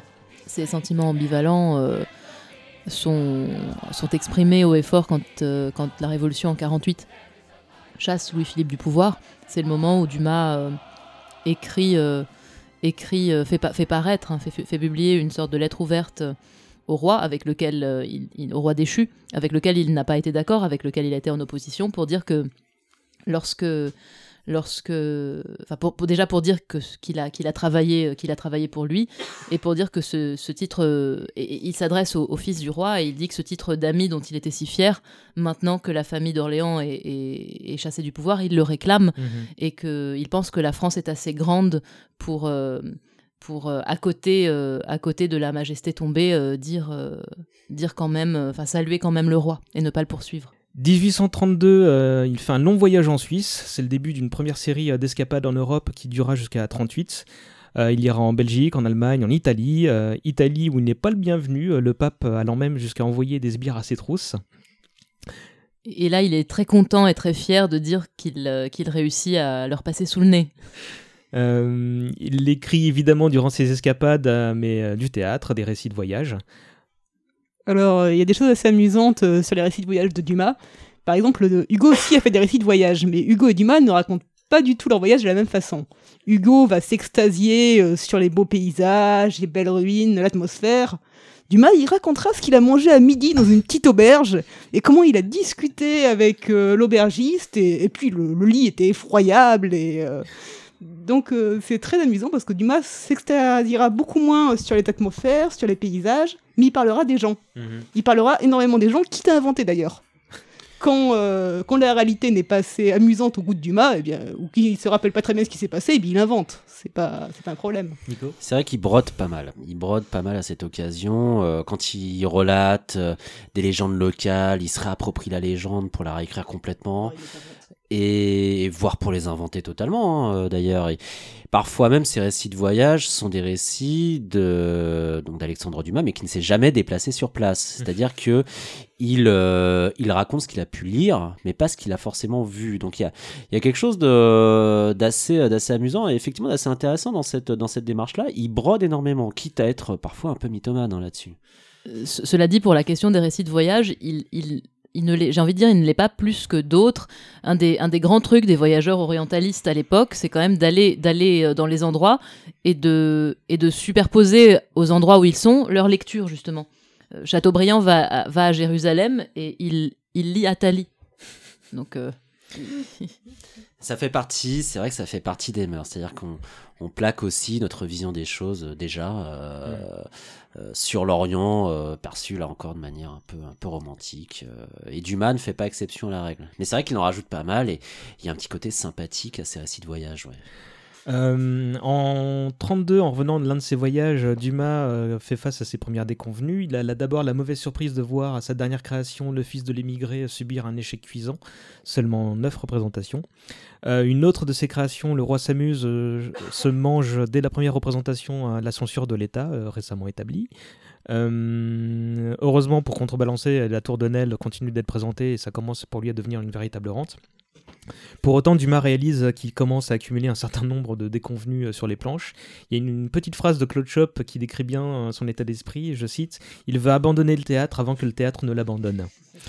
Euh, il était donc en quête de, nouvelles sources de revenus et c'est la presse qui vient à lui, en, la personne du rédacteur en chef de la Revue des Deux Mondes qui lui propose d'écrire pour sa publication. D'abord, c'est l'adaptation de Périnelle Leclerc, hein, puis quelques nouvelles historiques, euh, le pont de Montreux, le traité, la course. C'est là que l'idée de composer une suite de romans couvrant l'histoire de France euh, commence à le titiller. Vous m'interrompez hein, si je me trompe, hein. Euh, ou si vous voulez compléter quelque chose.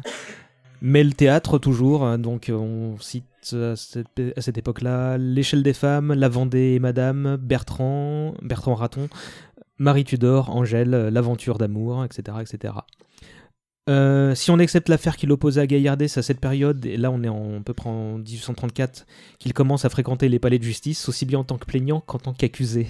En fait, il commence à y prendre goût à cette exposition, il devient à son tour comédien, mais pas sur les planches d'un théâtre.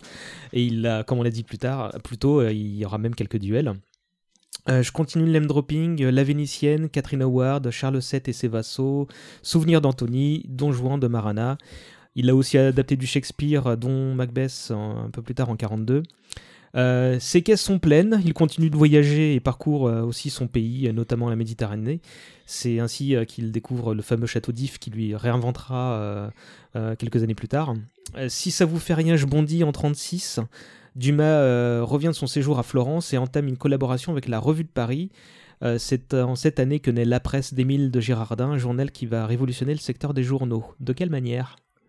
C'est la presse, c'est la formule, euh, c'est la formule, euh, nouvelle formule géniale médiatique, puisque euh, les, journaux sont à très très très bas prix et euh, ils sont insérés des feuilletons.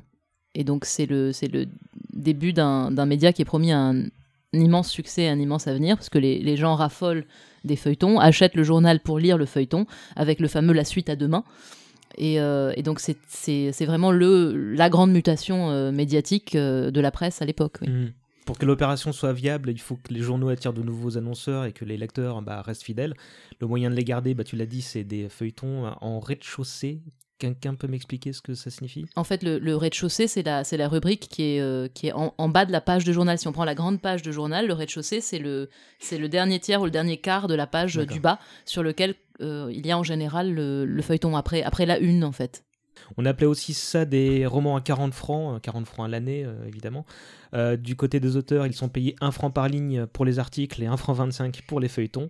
Bah, t'as manifestement quelques exemples à nous donner, euh, Nico? Le grand carton, si j'ose dire, de l'époque, c'est Les Mystères de Paris de Gensu qui euh, pose, pour ainsi dire, les, les règles du genre, qui s'appuie sur euh, euh, le rebondissement permanent, le mélodrame euh, le, plus, le plus abouti.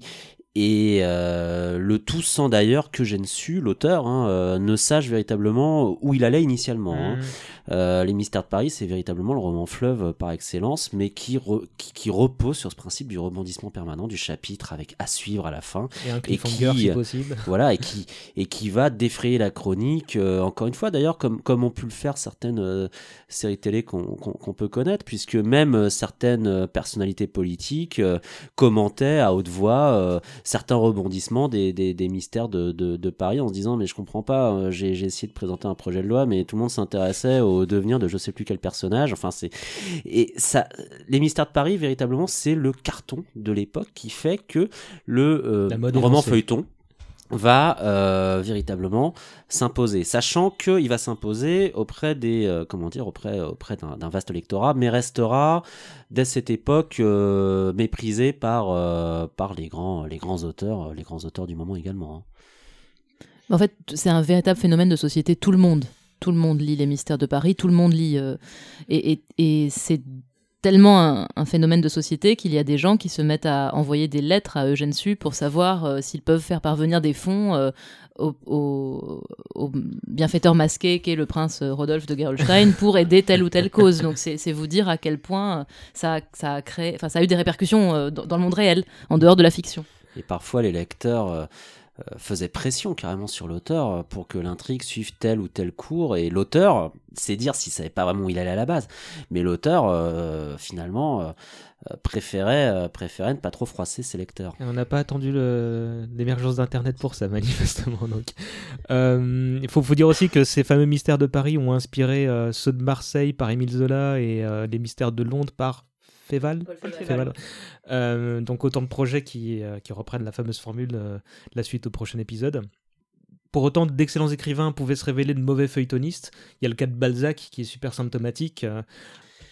Balzac euh, prend son temps pour poser l'intrigue, ce qui est pas du tout euh, adéquat euh, pour un roman feuilleton. Le roman feuilleton euh, suppose un, un chapitre euh, qui tient sur, euh, oui, sur la première page du journal en définitive. Balzac ne peut pas être un bon auteur Mm. de roman feuilleton.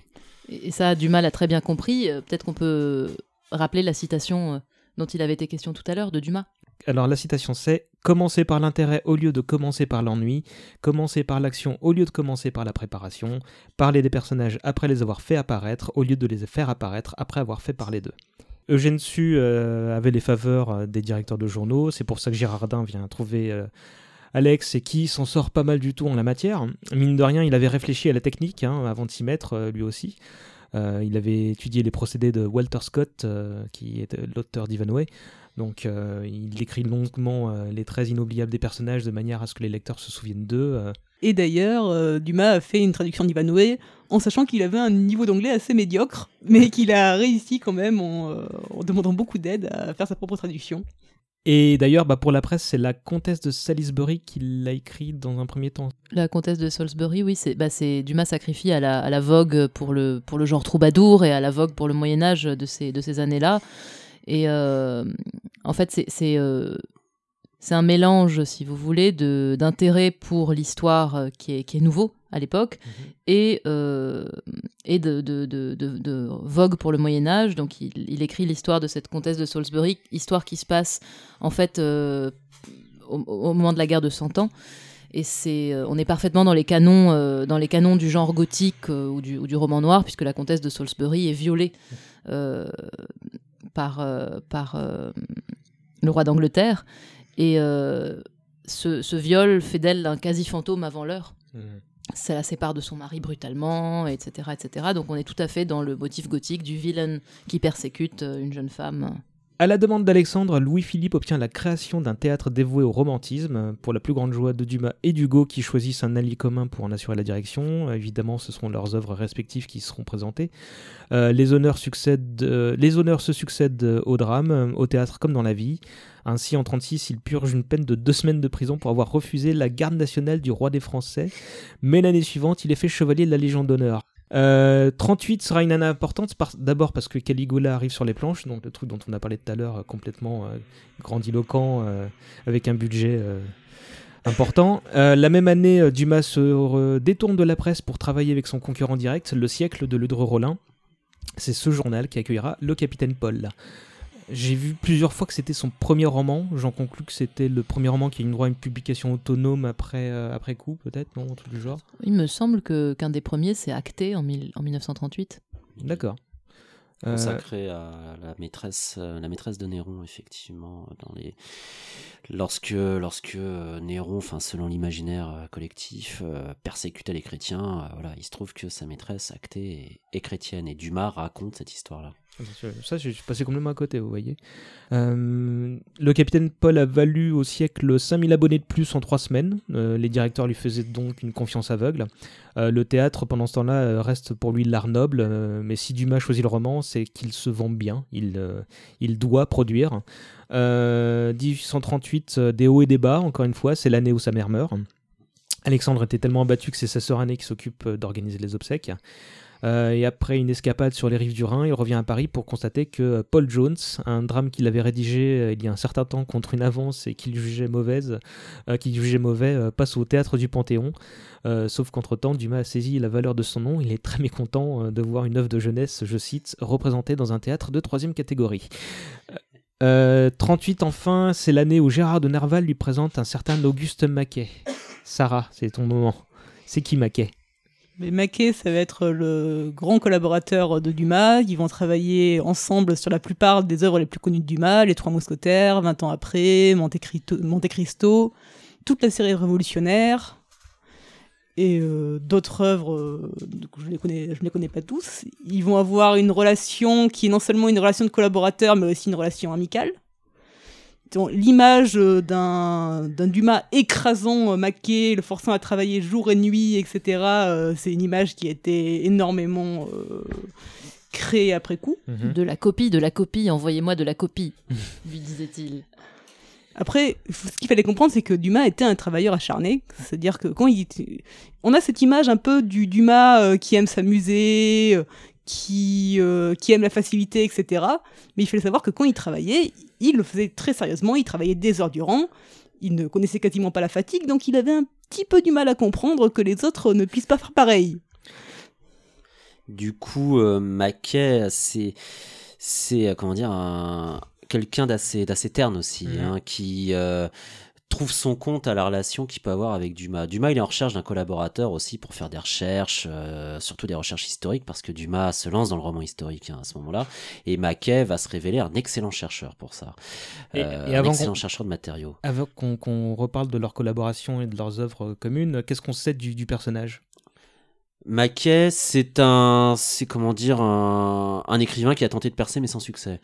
euh, qui, euh, dans euh, sa relation avec Dumas, va s'épanouir puisqu'il va pouvoir euh, montrer ce qu'il sait faire. Mais ce n'est pas véritablement euh, un écrivain, euh, un écrivain euh, comme le sera, comme le sera Dumas. C'est un collaborateur.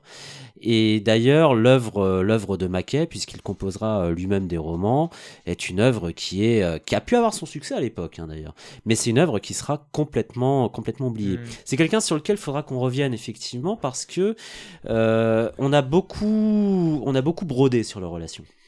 Mais et, dans un sens ou dans l'autre, pour dire justement euh, Mackay a été soi-disant écrasé par, euh, En- par en- Dumas, ou alors c'est Mackay qui aurait écrit les, les œuvres de Dumas. Mais c'est pas vrai tout ça. Je vous relancerai le moment venu, euh, effectivement, on va en parler. Il était prof, il aimait pas enseigner, donc c'est pour ça qu'il a essayé de, de- de devenir dramaturge à son tour.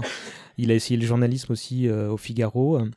Euh, c'est au théâtre de la Renaissance qu'il a proposé des choses euh, qu'on lui refusa en précisant que c'était bien écrit mais pas fait pour, euh, pour ce médium.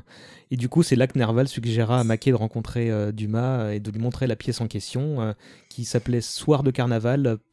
Du coup, là, Dumas a fait un boulot de script doctor. Et le diagnostic fut qu'il y avait un acte et demi de très bon, un autre à refaire entièrement. Euh, mais il n'en avait pas le temps en ce moment-là à cause de l'alchimiste qui, qu'il occupait à ce moment-là. Enfin, c'est ce qu'il dit la première fois, puisque quelques temps plus tard, il réécrit finalement entièrement la pièce, euh, qui devient finalement Bathilde, et il lui trouva même un théâtre. Maquet alors, avait alors 25 ans. Euh, juste avant de revenir sur Maquet, je cite les nouvelles pièces Bastille, l'alchimiste avec Nerval, justement, l'histoire de Fazio. Euh, 1840, un drame touche de plein fouet Alexandre. Est-ce que vous voyez quoi? La C'est- mort de, du fils de, de Louis-Philippe? non, Non. le mariage.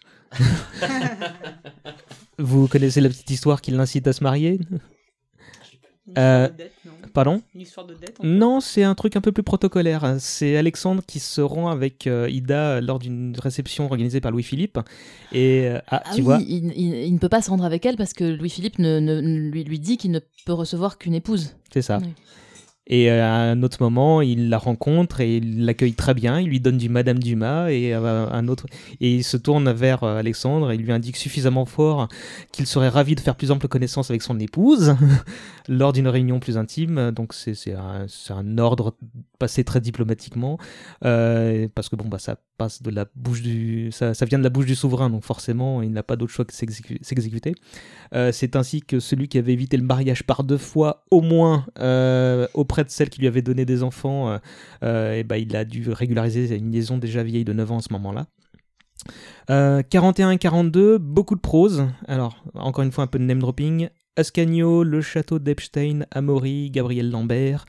Pour Gabriel Lambert, c'est- c'est un, petit, euh, une- un petit roman ou une grande nouvelle. Euh, Il y a des affinités, euh, il y a des affinités entre Gabriel Lambert et Monte Cristo. Donc ça vaut le coup d'être mentionné. euh, on retrouve, on retrouve des, des- des thèmes, des motifs. C'est un, c'est une nouvelle qui se passe à l'époque. Dumas se met en scène Mhm. puisque il, il, c'est lui qui raconte l'histoire de Gabriel Lambert qu'il a rencontré au début, de, au début du roman. Euh, suivront Monseigneur Gaston Phébus, Maître Adam de Calabrais, Vie et aventure de John Davis, Praxède, Pierre le Cruel, Horton Larcher, le capitaine Pamphile, Mémoire d'un maître d'armes. Vous voyez que si on passe du temps sur chacun, on n'a pas fini. Tout ça est publié dans le siècle ou dans d'autres journaux euh, et tous en collaboration. Euh, C'est juste dingue qu'il ait participé à tout ça. on sait Dumas un peu opportuniste, mais est-ce que c'était un genre à la mode, le roman historique à cette époque? Le roman historique euh, commence, à, commence à percer depuis quelques années, grâce notamment à, à Walter Scott, qui euh, compose des récits tels que Ivanhoe, qui vont rencontrer un, un immense succès, hein, euh, aussi bien euh, outre-Manche que euh, de ce côté de la Manche précisément.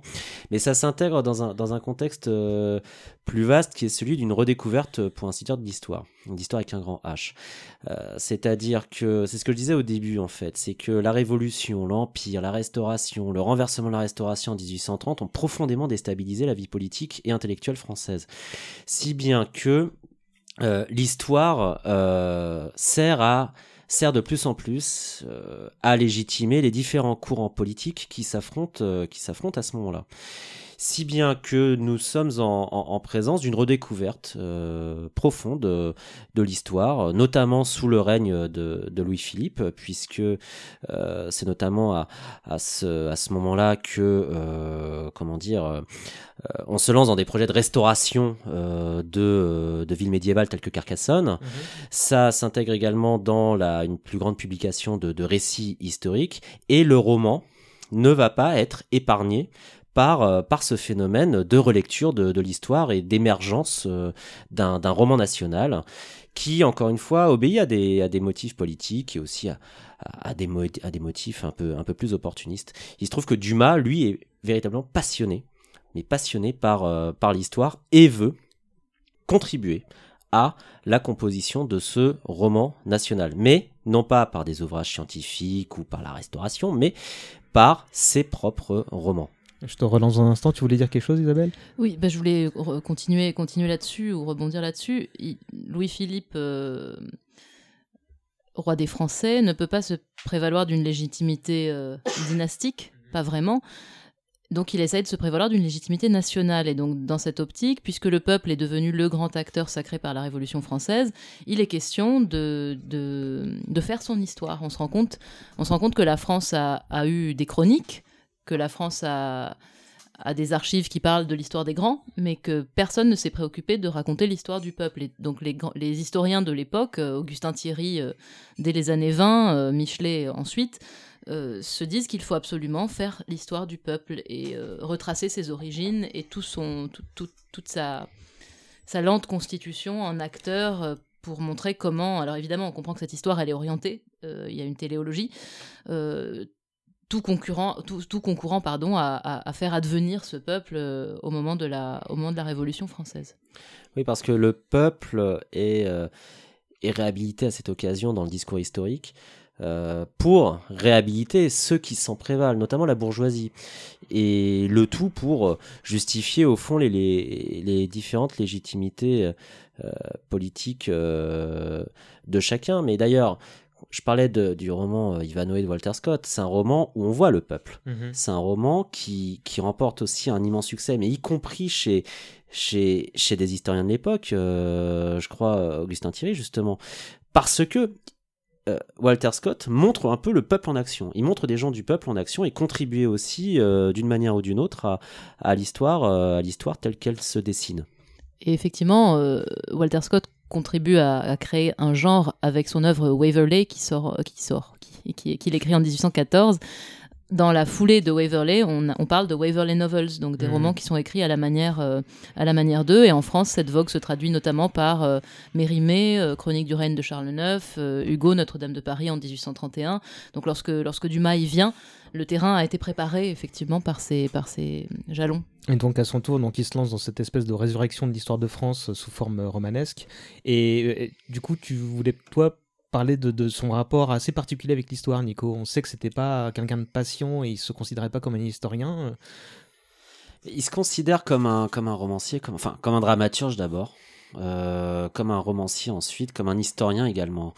Il a l'ambition, en tous les cas, de euh, contribuer euh, au discours historique. Et il a cette ambition euh, qui est éducative, c'est-à-dire euh, diffuser presque la bonne parole de l'histoire euh, auprès, auprès du plus grand nombre. Après, c'est, il n'a pas un rapport avec l'histoire que peut l'avoir un historien scientifique. Il n'est pas là pour ça. Lui, c'est un conteur. Et comme c'est un conteur, il lui arrivera de, euh, euh, de traiter un peu l'histoire sous un angle euh, parfois un peu, un peu audacieux. Parfois pour dire un peu n'importe quoi, il faut dire ce qui est. Mais ce qui peut définir son rapport à l'histoire, c'est une phrase assez, assez délicieuse qu'il a pu, qu'il a, qu'il a proférée, à savoir, oui, on peut violer l'histoire, mais à condition de lui faire de beaux enfants. Et je crois que il ça en a une autre, c'est l'histoire, c'est un clou auquel j'attache des romans. L'histoire, c'est un clou auquel j'attache ces romans. Ça s'applique, je pense, à, ses- à sa découverte euh, à la fois du roman et de l'histoire. C'est-à-dire que euh, jusqu'à jusqu'aux années 1840, il, euh, il fait des, il compose des romans, des nouvelles, des pièces historiques, mais il reprend des événements. Il brode pas tant que ça à ce moment-là. Il colle finalement des intrigues à un, euh, un arrière-plan historique, mais ça ne va pas forcément plus loin. Les romans qu'il va composer dans les années 1840 sont, euh, sont plus ambitieux euh, de, de ce point de vue-là. Et du coup, il va, à son tour, se faire, se faire historien. D'ailleurs, dans, la plupart de ses romans, il il parle de lui à la troisième personne, il dit, il, se définit parfois comme, comme historien. Il faut comprendre aussi euh, dans la une des raisons pour lesquelles euh, Alexandre Dumas a écrit des romans historiques, au-delà de, de sa fascination pour l'histoire, c'est qu'Alexandre Dumas, ce n'est pas un écrivain qui peut partir de rien. Il a besoin de partir d'une Mhm. base. Donc généralement, par exemple, pour les Trois Mousquetaires, ce sera les mémoires euh, de D'Artagnan, Mm. dont il s'inspirera pourtant très largement, mais il ne peut pas partir de nulle part, il ne peut pas inventer toute, toute pièce, il faut qu'il ait une base, généralement c'est une base historique.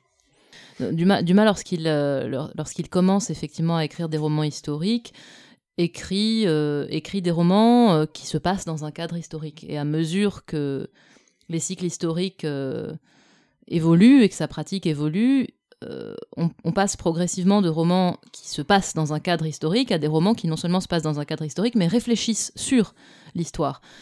Par ailleurs, il commence par se positionner comme un romancier. Euh, et à mesure que. Parce qu'il faut, il faut replacer ça dans un contexte qui est celui de l'émergence de l'histoire comme discipline, Mm. qui se sépare progressivement de ce qu'on appelait les belles lettres, et qui, peu à petit à petit, à mesure que le 19e siècle, euh, qu'on avance dans le 19e siècle, se constitue en discipline scientifique. Mais euh, pour là encore dire les choses un peu schématiquement, l'histoire, euh, l'histoire telle que la, telle que la pratique euh, Augustin Thierry ou telle que la pratique Michelet est en bonne partie narrative. euh, et, et- Dumas, en tout cas, croit fermement ne pas faire autre chose. La, réalité est un peu différente, mais il croit fermement ne pas faire autre chose. Et dans un premier temps, il se réclame de, la posture de romancier parce qu'elle est extrêmement valorisée. Et à mesure que l'histoire prend du poids, à mesure que l'histoire devient quelque chose euh, d'important, euh, il aura tendance de plus en plus fréquemment à se réclamer aussi de cette, position d'historien, et ça se traduit dans ses romans par une, une euh, abondance accrue de documents euh, présentés comme des documents d'archives ou des documents historiques.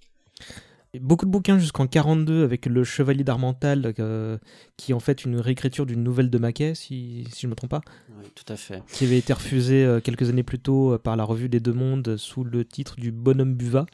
Euh, C'est Auguste qui, encore une fois, l'envoya à Dumas euh, l'année suivante pour qu'il la détricote.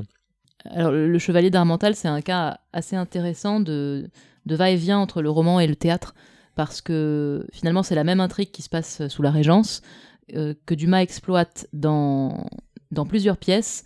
Euh, le Chevalier d'Armental, mais aussi une, autre version euh, qui s'appelle Hélène de, Hélène de Saverny, et dans au moins deux romans qui sont Le Chevalier d'Armental aussi, et la fille du... La fille du C'est pas la fille du régent Merci, la fille du, la- une, fille, une fille du régent. Et, euh, et donc c'est toujours la même, c'est toujours la même histoire. Donc une, euh, une fille du régent euh, qui, qui, qui est aimée par euh, un chevalier euh, arrivé de province et qui est engagé dans une conspiration contre le régent. C'est la conspiration de de de, de, de. Euh, ambassadeur d'Espagne, qui avait Voilà. comploté contre le fameux régent. Et donc, dans, dans, dans un cas, c'est la conspiration de Célamare, dans l'autre, c'est la conspiration de Pontcallec, euh, une conspiration bretonne, mais c'est toujours la même histoire qui est un petit peu, qui reprend en fait un petit peu le, le canevas de Sina. Donc, c'est pour ça que je disais tout à l'heure que les liens, les liens entre les, les nouvelles pièces euh, et le, le- le schéma classique sont, sont, sont encore assez forts. C'est cette histoire de la clémence de, du régent, puisque finalement, il, il pardonne à celui qui a conspiré Mhm. contre lui parce qu'il reconnaît en lui euh, quelqu'un de noble et quelqu'un de et quelqu'un de, de, de, digne mais, mais donc le, la pièce euh, le, ch- le chevalier d'Armental est prise dans ce, dans ce va-et-vient entre pièce et roman, roman et pièce.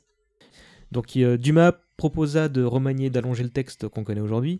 Euh, apparemment, Dumas était pas contre laisser Maquet euh, co-signer avec lui. Donc ça aussi, c'est encore une légende qui, tu le disais tout à l'heure, Sarah, euh, imposait son nom. Oui, tout à fait. C'est les éditeurs qui ont pensé que ça, que ça vendrait davantage, en fait, avec le nom seul de Dumas, qui commence à avoir une petite renommée quand même, il va avoir une grande renommée, qu'à celui de Maquet, qui est un illustre inconnu.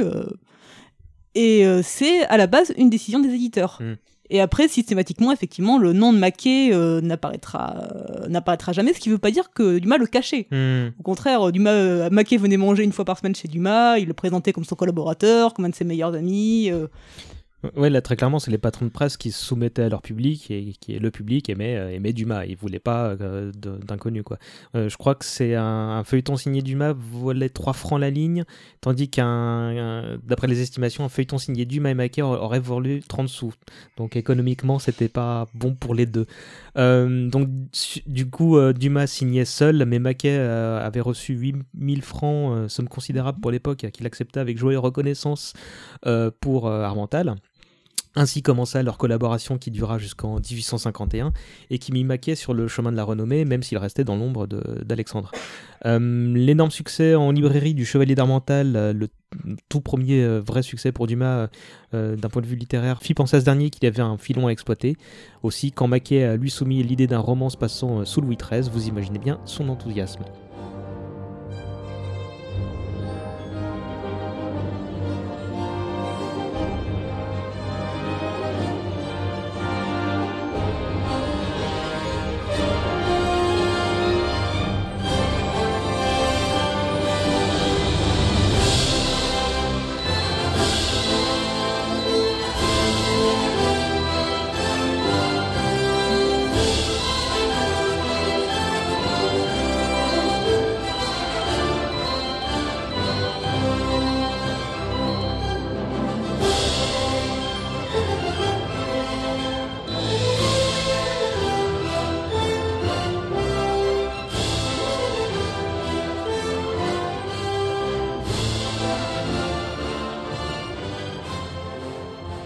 Donc bah, 1844, euh, Les Trois Mousquetaires, euh, euh, l'œuvre la plus célèbre de Dumas et de Maquet, je pense qu'on sera tous d'accord.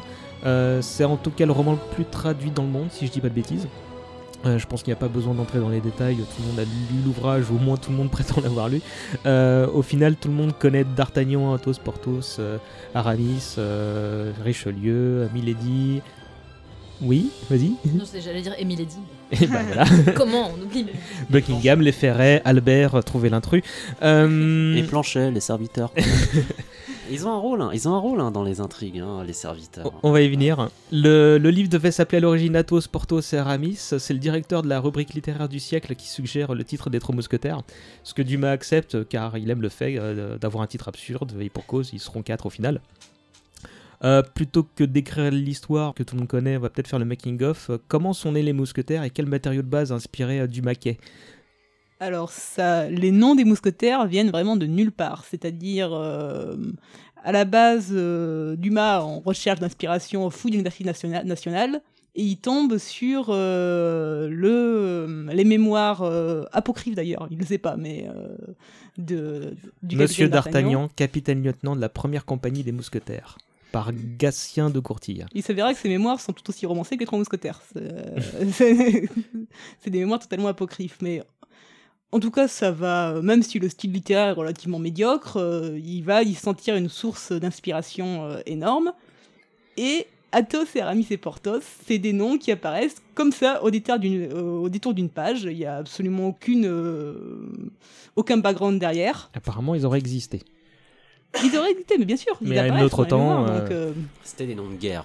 C'était des noms de guerre en fait. hein. Mhm. Enfin des noms de oui, personne ne des s'appelle vraiment pseudos. Athos. euh, voilà, dans, dans, dans, dans l'unité des, des mousquetaires. Les mousquetaires, c'était qui d'ailleurs? C'était euh, c'était la, la garde rapprochée euh, du roi. hein, Mhm. euh, et et des, des, des combattants euh, qui ont, je crois, à cette époque-là, été, été vaguement oubliés. Hein, euh, ils sont rattachés, d'ailleurs, les mousquetaires sont liés à la monarchie. C'est une unité qui est liée à la monarchie et non pas à la République ni à l'Empire. Mhm.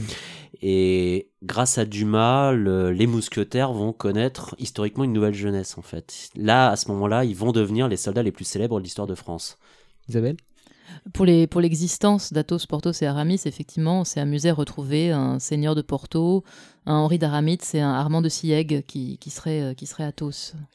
Euh, Il y a d'autres euh, éléments euh, avérés comme euh, le, le fait que Richelieu ait eu une- un agent féminin, euh, comme il l'est dit.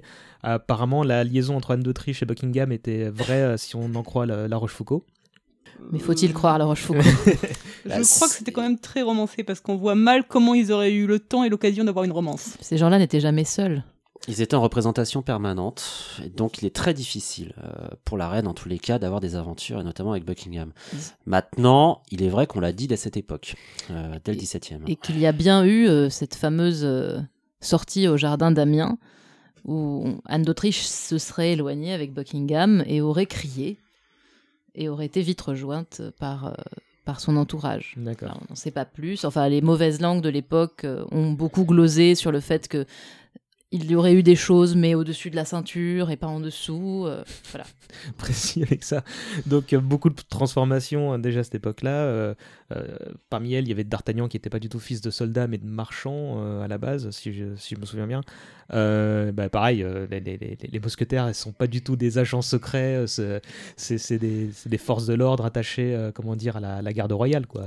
C'est ça, oui, c'est la, c'est une unité qui est vraiment, euh, enfin, c'est une formation militaire euh, euh, qui est attachée à la protection de la, de la, de la personne du roi, sachant que euh, le, le cardinal de Richelieu, euh, au- donc au XVIIe siècle, a aussi hein, euh, sa propre, sa propre formation de, de mousquetaire. Sarah?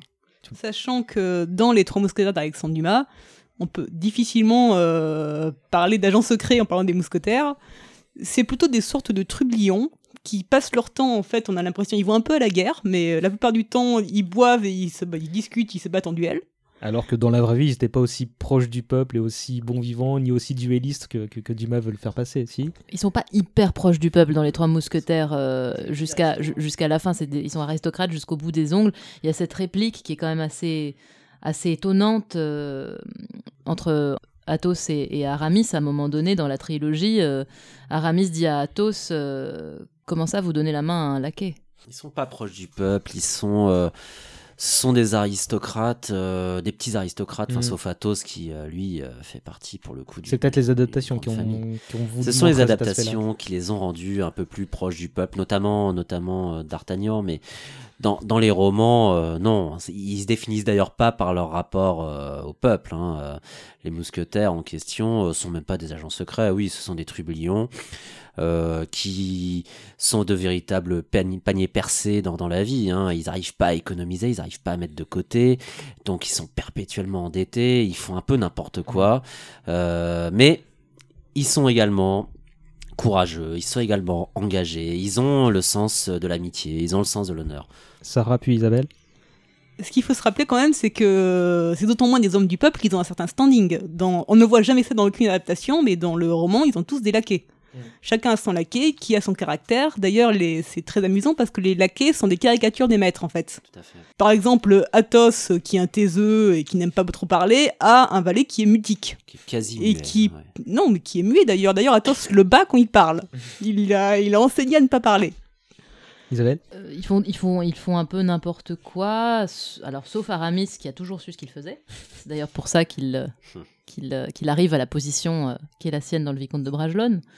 Mais, euh, mais ils, ont un, ils ont un idéal qui est un idéal aristocratique, qui est d'abord ce qu'on se doit à soi-même, la gloire et l'honneur, ce qu'on se doit à soi-même, et ensuite, mais, euh, mais de manière intrinsèquement liée d'une certaine façon, la, la, la royauté. C'est la, c'est la grande leçon que, que Athos fait à son fils dans, dans 20 ans après, c'est de servir, c'est de servir la royauté avant la personne du roi. Hmm.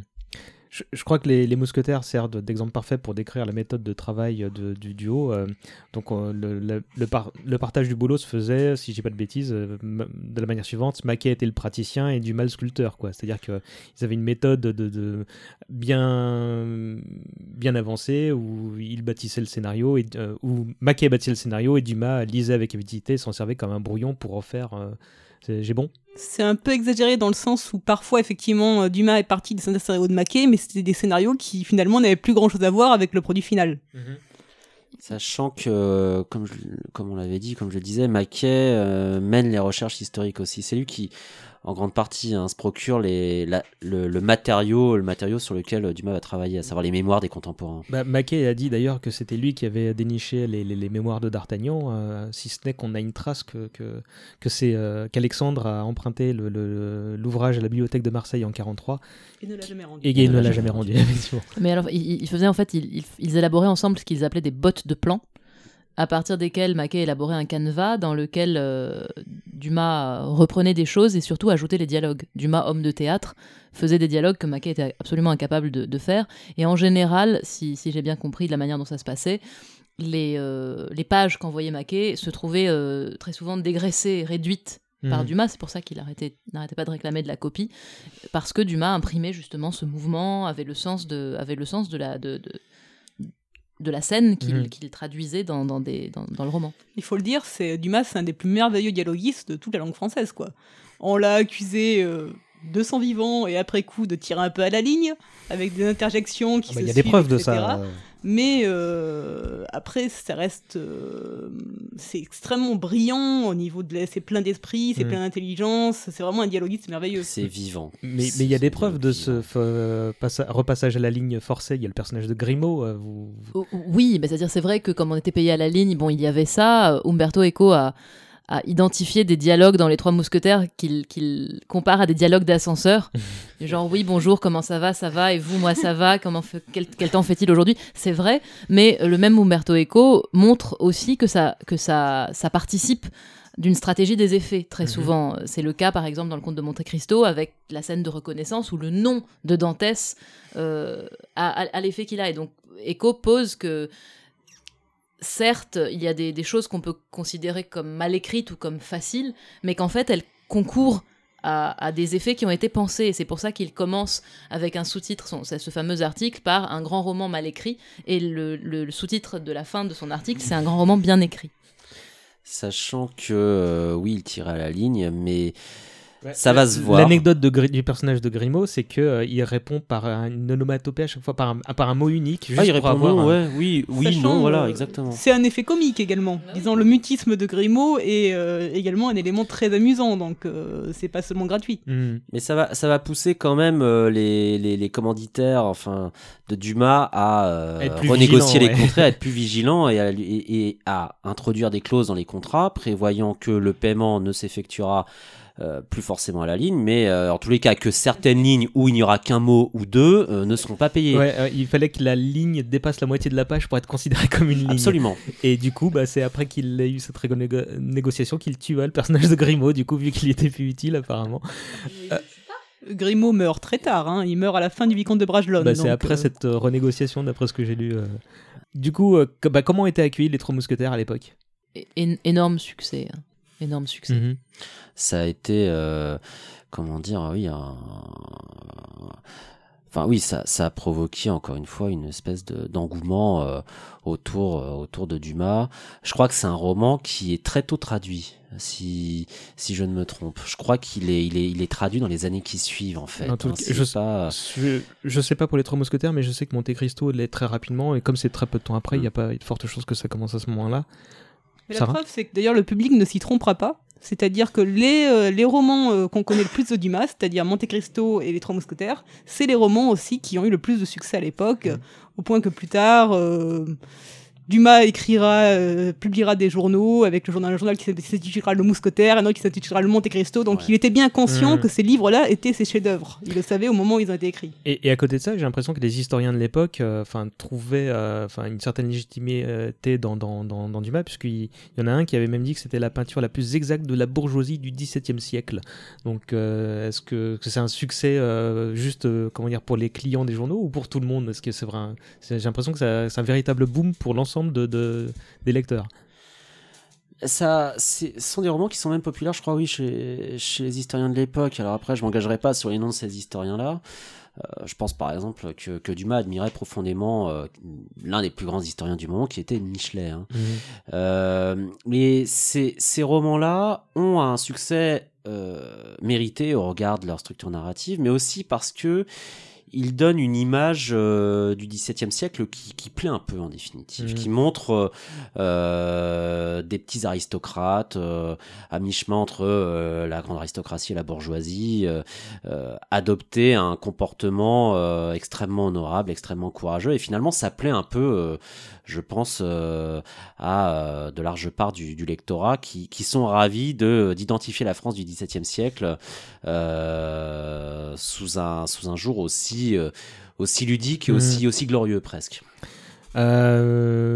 Donc tout le monde connaît les trois mousquetaires et c'est sans doute mais c'est sans doute pas le cas des deux suites. Donc euh, 20 ans après le vicomte de Bragelonne, là pour le coup, euh, on peut peut-être en quelques mots euh, décrire ce qui se passe dans les deux bouquins qui s'y collent.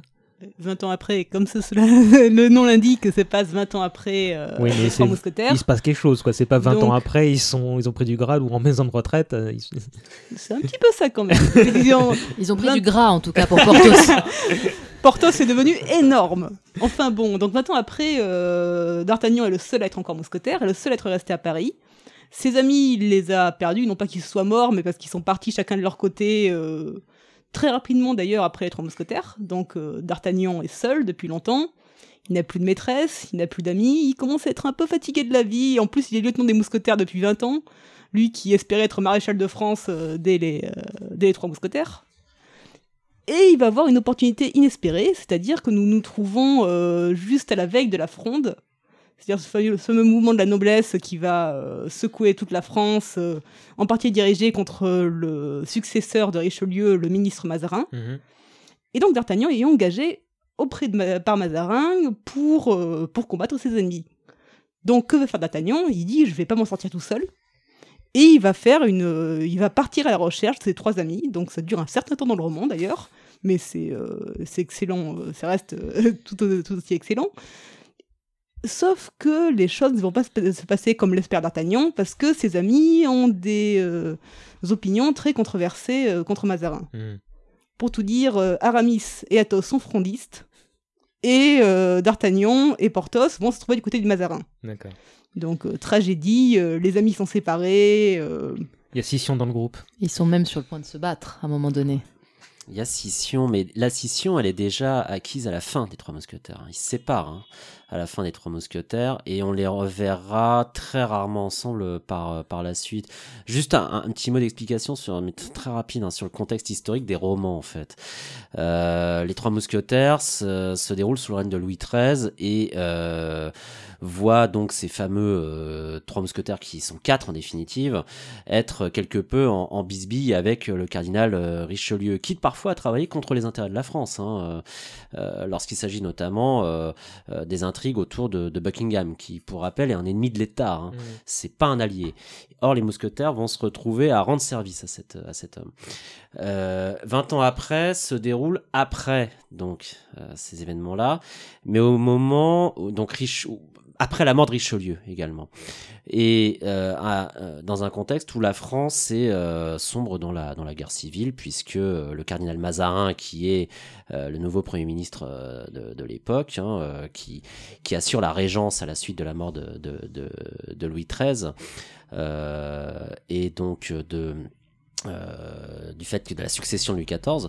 Et Mazarin va être confronté à une révolte nobiliaire qui va être la fronde. Et cette fronde, guerre civile de l'époque, va aboutir à une guerre civile chez les mousquetaires. Et 20 ans après, s'inscrit dans ce cadre-là. À ceci près que cette guerre civile va être décrite par Dumas comme, euh, comme elle l'était, à savoir quelque chose d'assez ridicule, en définitive. En fait, ce qui est très réussi euh, dans 20 ans après, et qu'on retrouve dans d'autres romans de Dumas, mais pour, le, pour moi, c'est un dessous, c'est le plus marquant, c'est l'équilibre entre la comédie et la tragédie.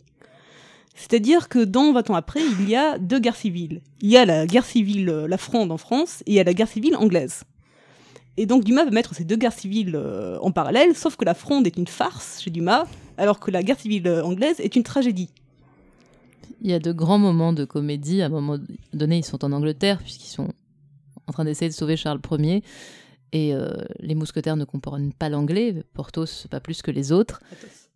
Mais Porthos ne, le comprend pas. Oui, c'est vrai qu'Athos parle très bien anglais. Et puis il y a un moment où Porthos s'exclame euh, Voilà qui est étrange, voilà que je comprends l'an- l'anglais à présent. Et Athos lui dit C'est que nous parlons espagnol, mais pour revenir à- au Quatuor qui est sur le point d'éclater, au point que dans le fameux chapitre Place Royale, ils, ils arrivent armés à un rendez-vous et ils sont sur le point de se, sur le point de se, de se battre en duel. Quand justement le, le duel est désamorcé, en fait, il y a non seulement une réactivation du début de Trois Mousquetaires où leur amitié naît d'un Mhm. duel avorté, mais cette amitié, elle est d'autant plus forte et d'autant plus magnifique et poignante qu'elle est ressoudée au moment où elle est sur le point de périr. Et donc, elle est beaucoup plus solide que cette amitié spontanée des premiers élans de la jeunesse. euh, Et c'est un des plus beaux chapitres euh, de, de- de tout le cycle. Et c'est clairement quelque- une partie méconnue bah, de, de, de, de la mythologie qui entoure les mousquetaires. Quoi. Mais la scène est absolument splendide en fait. Ils sont, Micro. sur le, point de... Ils sont sur le point de tirer les épées et euh, au moment où la scène va dégénérer, Athos sort son épée. Et là, c'est la catastrophe parce que si Athos sort son épée, c'est que nous sommes arrivés euh, au Point de point de non-retour, ouais.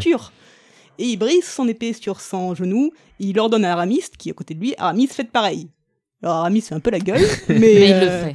mais il le fait tout de même. Et euh, là, D'Artagnan se jette dans les bras d'Athos. euh, Porthos euh, serre Aramis contre son cœur. euh, Ouais, comme, je, comme je sais plus lequel d'entre vous l'a dit tout à l'heure, il y a vraiment le sens de l'amitié quoi, dans, dans, qui transpire Mais dans son œuvre. Quoi. Il y a vraiment, c'est vrai qu'il y, a des- il y a des séquences extrêmement tragiques. La, la guerre civile anglaise, de manière générale, est présentée sous un angle extrêmement tragique. Le- L'exécution de, de Charles Ier est véritablement dépeinte euh, de manière euh, extraordinairement euh, lugubre.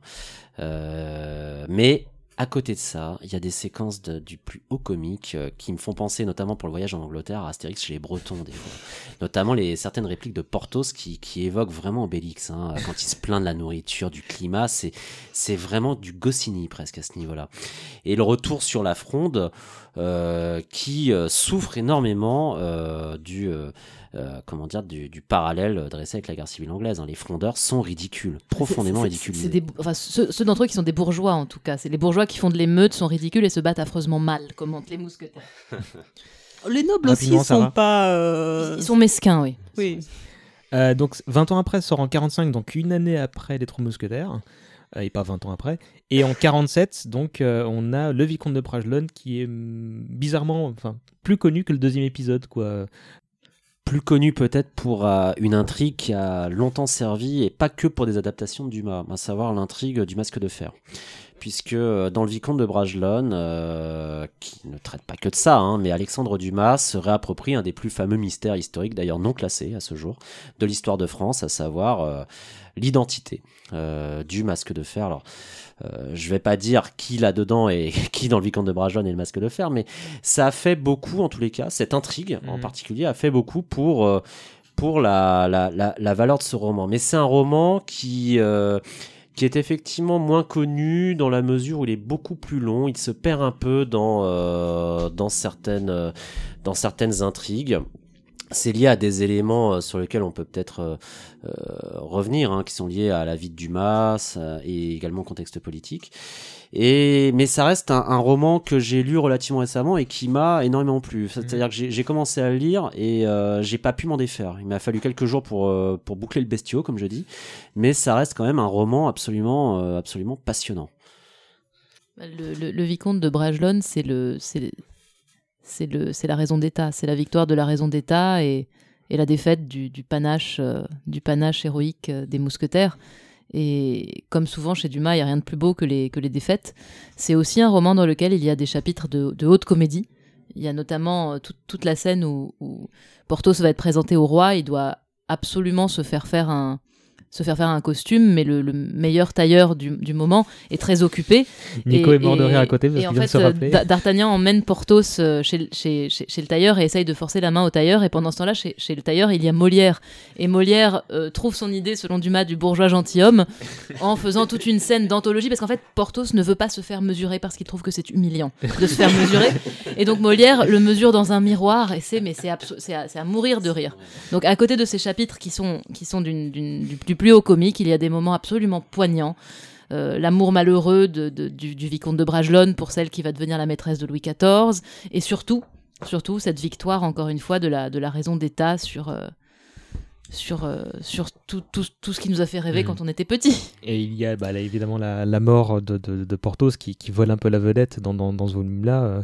Oui, il y, a, bah, il y a la fameuse euh, anecdote. Donc, il faut savoir que Porthos, donc, euh, ce géant euh, généreux, un peu, un peu vantard, un peu, euh, un peu vaniteux, mais euh, dont le fond de caractère est la générosité et le sens de l'amitié, et qui a aussi une force colossale. Tout le monde sait, disons, euh, beaucoup de gens savent qu'il est inspiré du fameux général Dumas, le père euh, d'Alexandre Dumas. Et un peu de lui-même aussi, quand même. euh, C'est son caractère à Dumas, euh, comment Porthos. Oui, mais la, la force, par exemple, la force merveilleuse de Porthos, pour le coup, est vraiment Mhm. inspirée du général Dumas. Donc il avait un attachement très particulier à, à, cette, à ce personnage. Mais d'ailleurs, tu as pas tort, hein, parce qu'il y avait des amis de Dumas qui l'appelaient affectueusement Porthos, Porthos, dans ouais. certaines lignes. Et euh, un jour, donc, euh, Alexandre Dumas fils euh, rentre et il découvre son père à sa table de travail effondré, on pleure. Et il lui demande mais qu'est-ce qu'il a, etc. Et il lui dit mais c'est affreux, c'est affreux, j'ai dû tuer Porthos. Nico? Sachant que les, les quatre, les quatre mousquetaires se retrouvaient dans la personnalité de Dumas. Dumas n'était pas que Porthos. D'Artagnan incarnait un peu l'aspect euh, débrouillardise contestataire euh, de, de Dumas. Athos, c'est euh, le, le profond sens de l'honneur, de l'amitié. Euh, Aramis, Aramis c'est un peu le côté obscur. Parce que Aramis, c'est c'est le personnage euh, le plus antipathique euh, de, de la bande, même si moi je l'apprécie euh, beaucoup, hein, parce que c'est À- un- à cause c'est de ça, un grand manipulateur. oui, oui. Non mais il est fascinant, mais c'est le moins du Dumas des quatre quand même. C'est le moins Dumas des quatre, mais c'est quand même le côté obscur, en tous les cas, à défaut de Dumas, peut-être, je corrigerai là-dessus, en tout cas de la bande. Mhm. Et euh, dans le Vicomte de Bragelonne, euh, c'est également celui, euh, à tout seigneur, tout honneur, hein, qui est le moteur de l'action. Puisqu'il met en place une, conspiration, mais à faire frémir d'envie les, scénaristes de 24 heures chrono, hein, pour renverser quand même Louis XIV. Et euh, conspiration euh, qui va malheureusement euh, conduire malheureusement au résultat, au résultat que l'on sait autour des, autour des trois mousquetaires. Mais euh, Aramis est, est véritablement le, je dirais, le personnage moteur euh, du, du vicomte de, de Bragelonne. Ce qui contribue aussi à, à donner une image, une ambiance particulière à, à ce roman-là. J'ajouterai un- une chose là-dessus. Euh, on dit que c'est le triomphe de la raison d'État, effectivement. Moi, je crois que c'est plutôt le triomphe de l'histoire avec un grand H, en fait. Parce que les mousquetaires sont toujours en but avec l'histoire avec un grand H. Ils affrontent Richelieu, qui est, en fait, dans le sens de l'histoire, à savoir la centralisation de l'État. Dans 20 ans après, euh, ils savent pas trop dans quel camp se retrouver euh, vis-à-vis de la Fronde ou vis-à-vis vis-à-vis de l'État, vis-à-vis de Mazarin. Et ils finissent par être euh, euh, vaincus en fait dans, euh, dans le vicomte de Bragelonne avec la prise du pouvoir de Louis XIV qui siffle à la fin de la récré et qui va instaurer définitivement, enfin définitivement pour un siècle, hein, la monarchie absolue. Mais monarchie absolue dans laquelle les mousquetaires ne peuvent pas se retrouver. Une monarchie un peu plus sérieuse, un peu plus chiante, un peu plus effectivement ordonnée, où les duels sont interdits. Ce qui donne d'ailleurs lieu à, à, à- à des chapitres assez excellents on essaie de contourner euh, cette règle-là. Et euh, du coup, les, mousquetaires sont, euh, c'est un peu oui, ouais, le rêve vaincu par par la grande histoire. Les Trois Mousquetaires, c'est aussi l'œuvre littéraire la plus transposée, que ce soit sur les planches, au cinéma, la télévision, en BD, etc. Mais je vous propose de faire un point d'adaptation un peu plus tard. Je sais que c'est un sujet à, cher à Sarah. On va peut-être se quitter là pour faire de ce podcast. euh, on va le couper en deux. On va arrêter là pour la première partie. Donc, euh, Sarah, Isabelle, Nico, euh, merci beaucoup. On vous retrouve pour la deuxième partie qui sera très vite mise en ligne. Euh, on va se quitter en musique une composition d'Hector Berlioz. Et ben ça s'appelle La Belle Isabeau, ça date de 43 et c'est un, texte. de Dumas. C'est un texte de Dumas. Oui, il a aussi été parolier, euh, moins une ou deux fois en tout cas. C'est une version interprétée par la mezzo-soprano Anne-Sophie von Hotter et elle est accompagnée par euh, Cord Garben au piano. C'était à Stockholm en 91. Bonne écoute et rendez-vous pour la deuxième partie.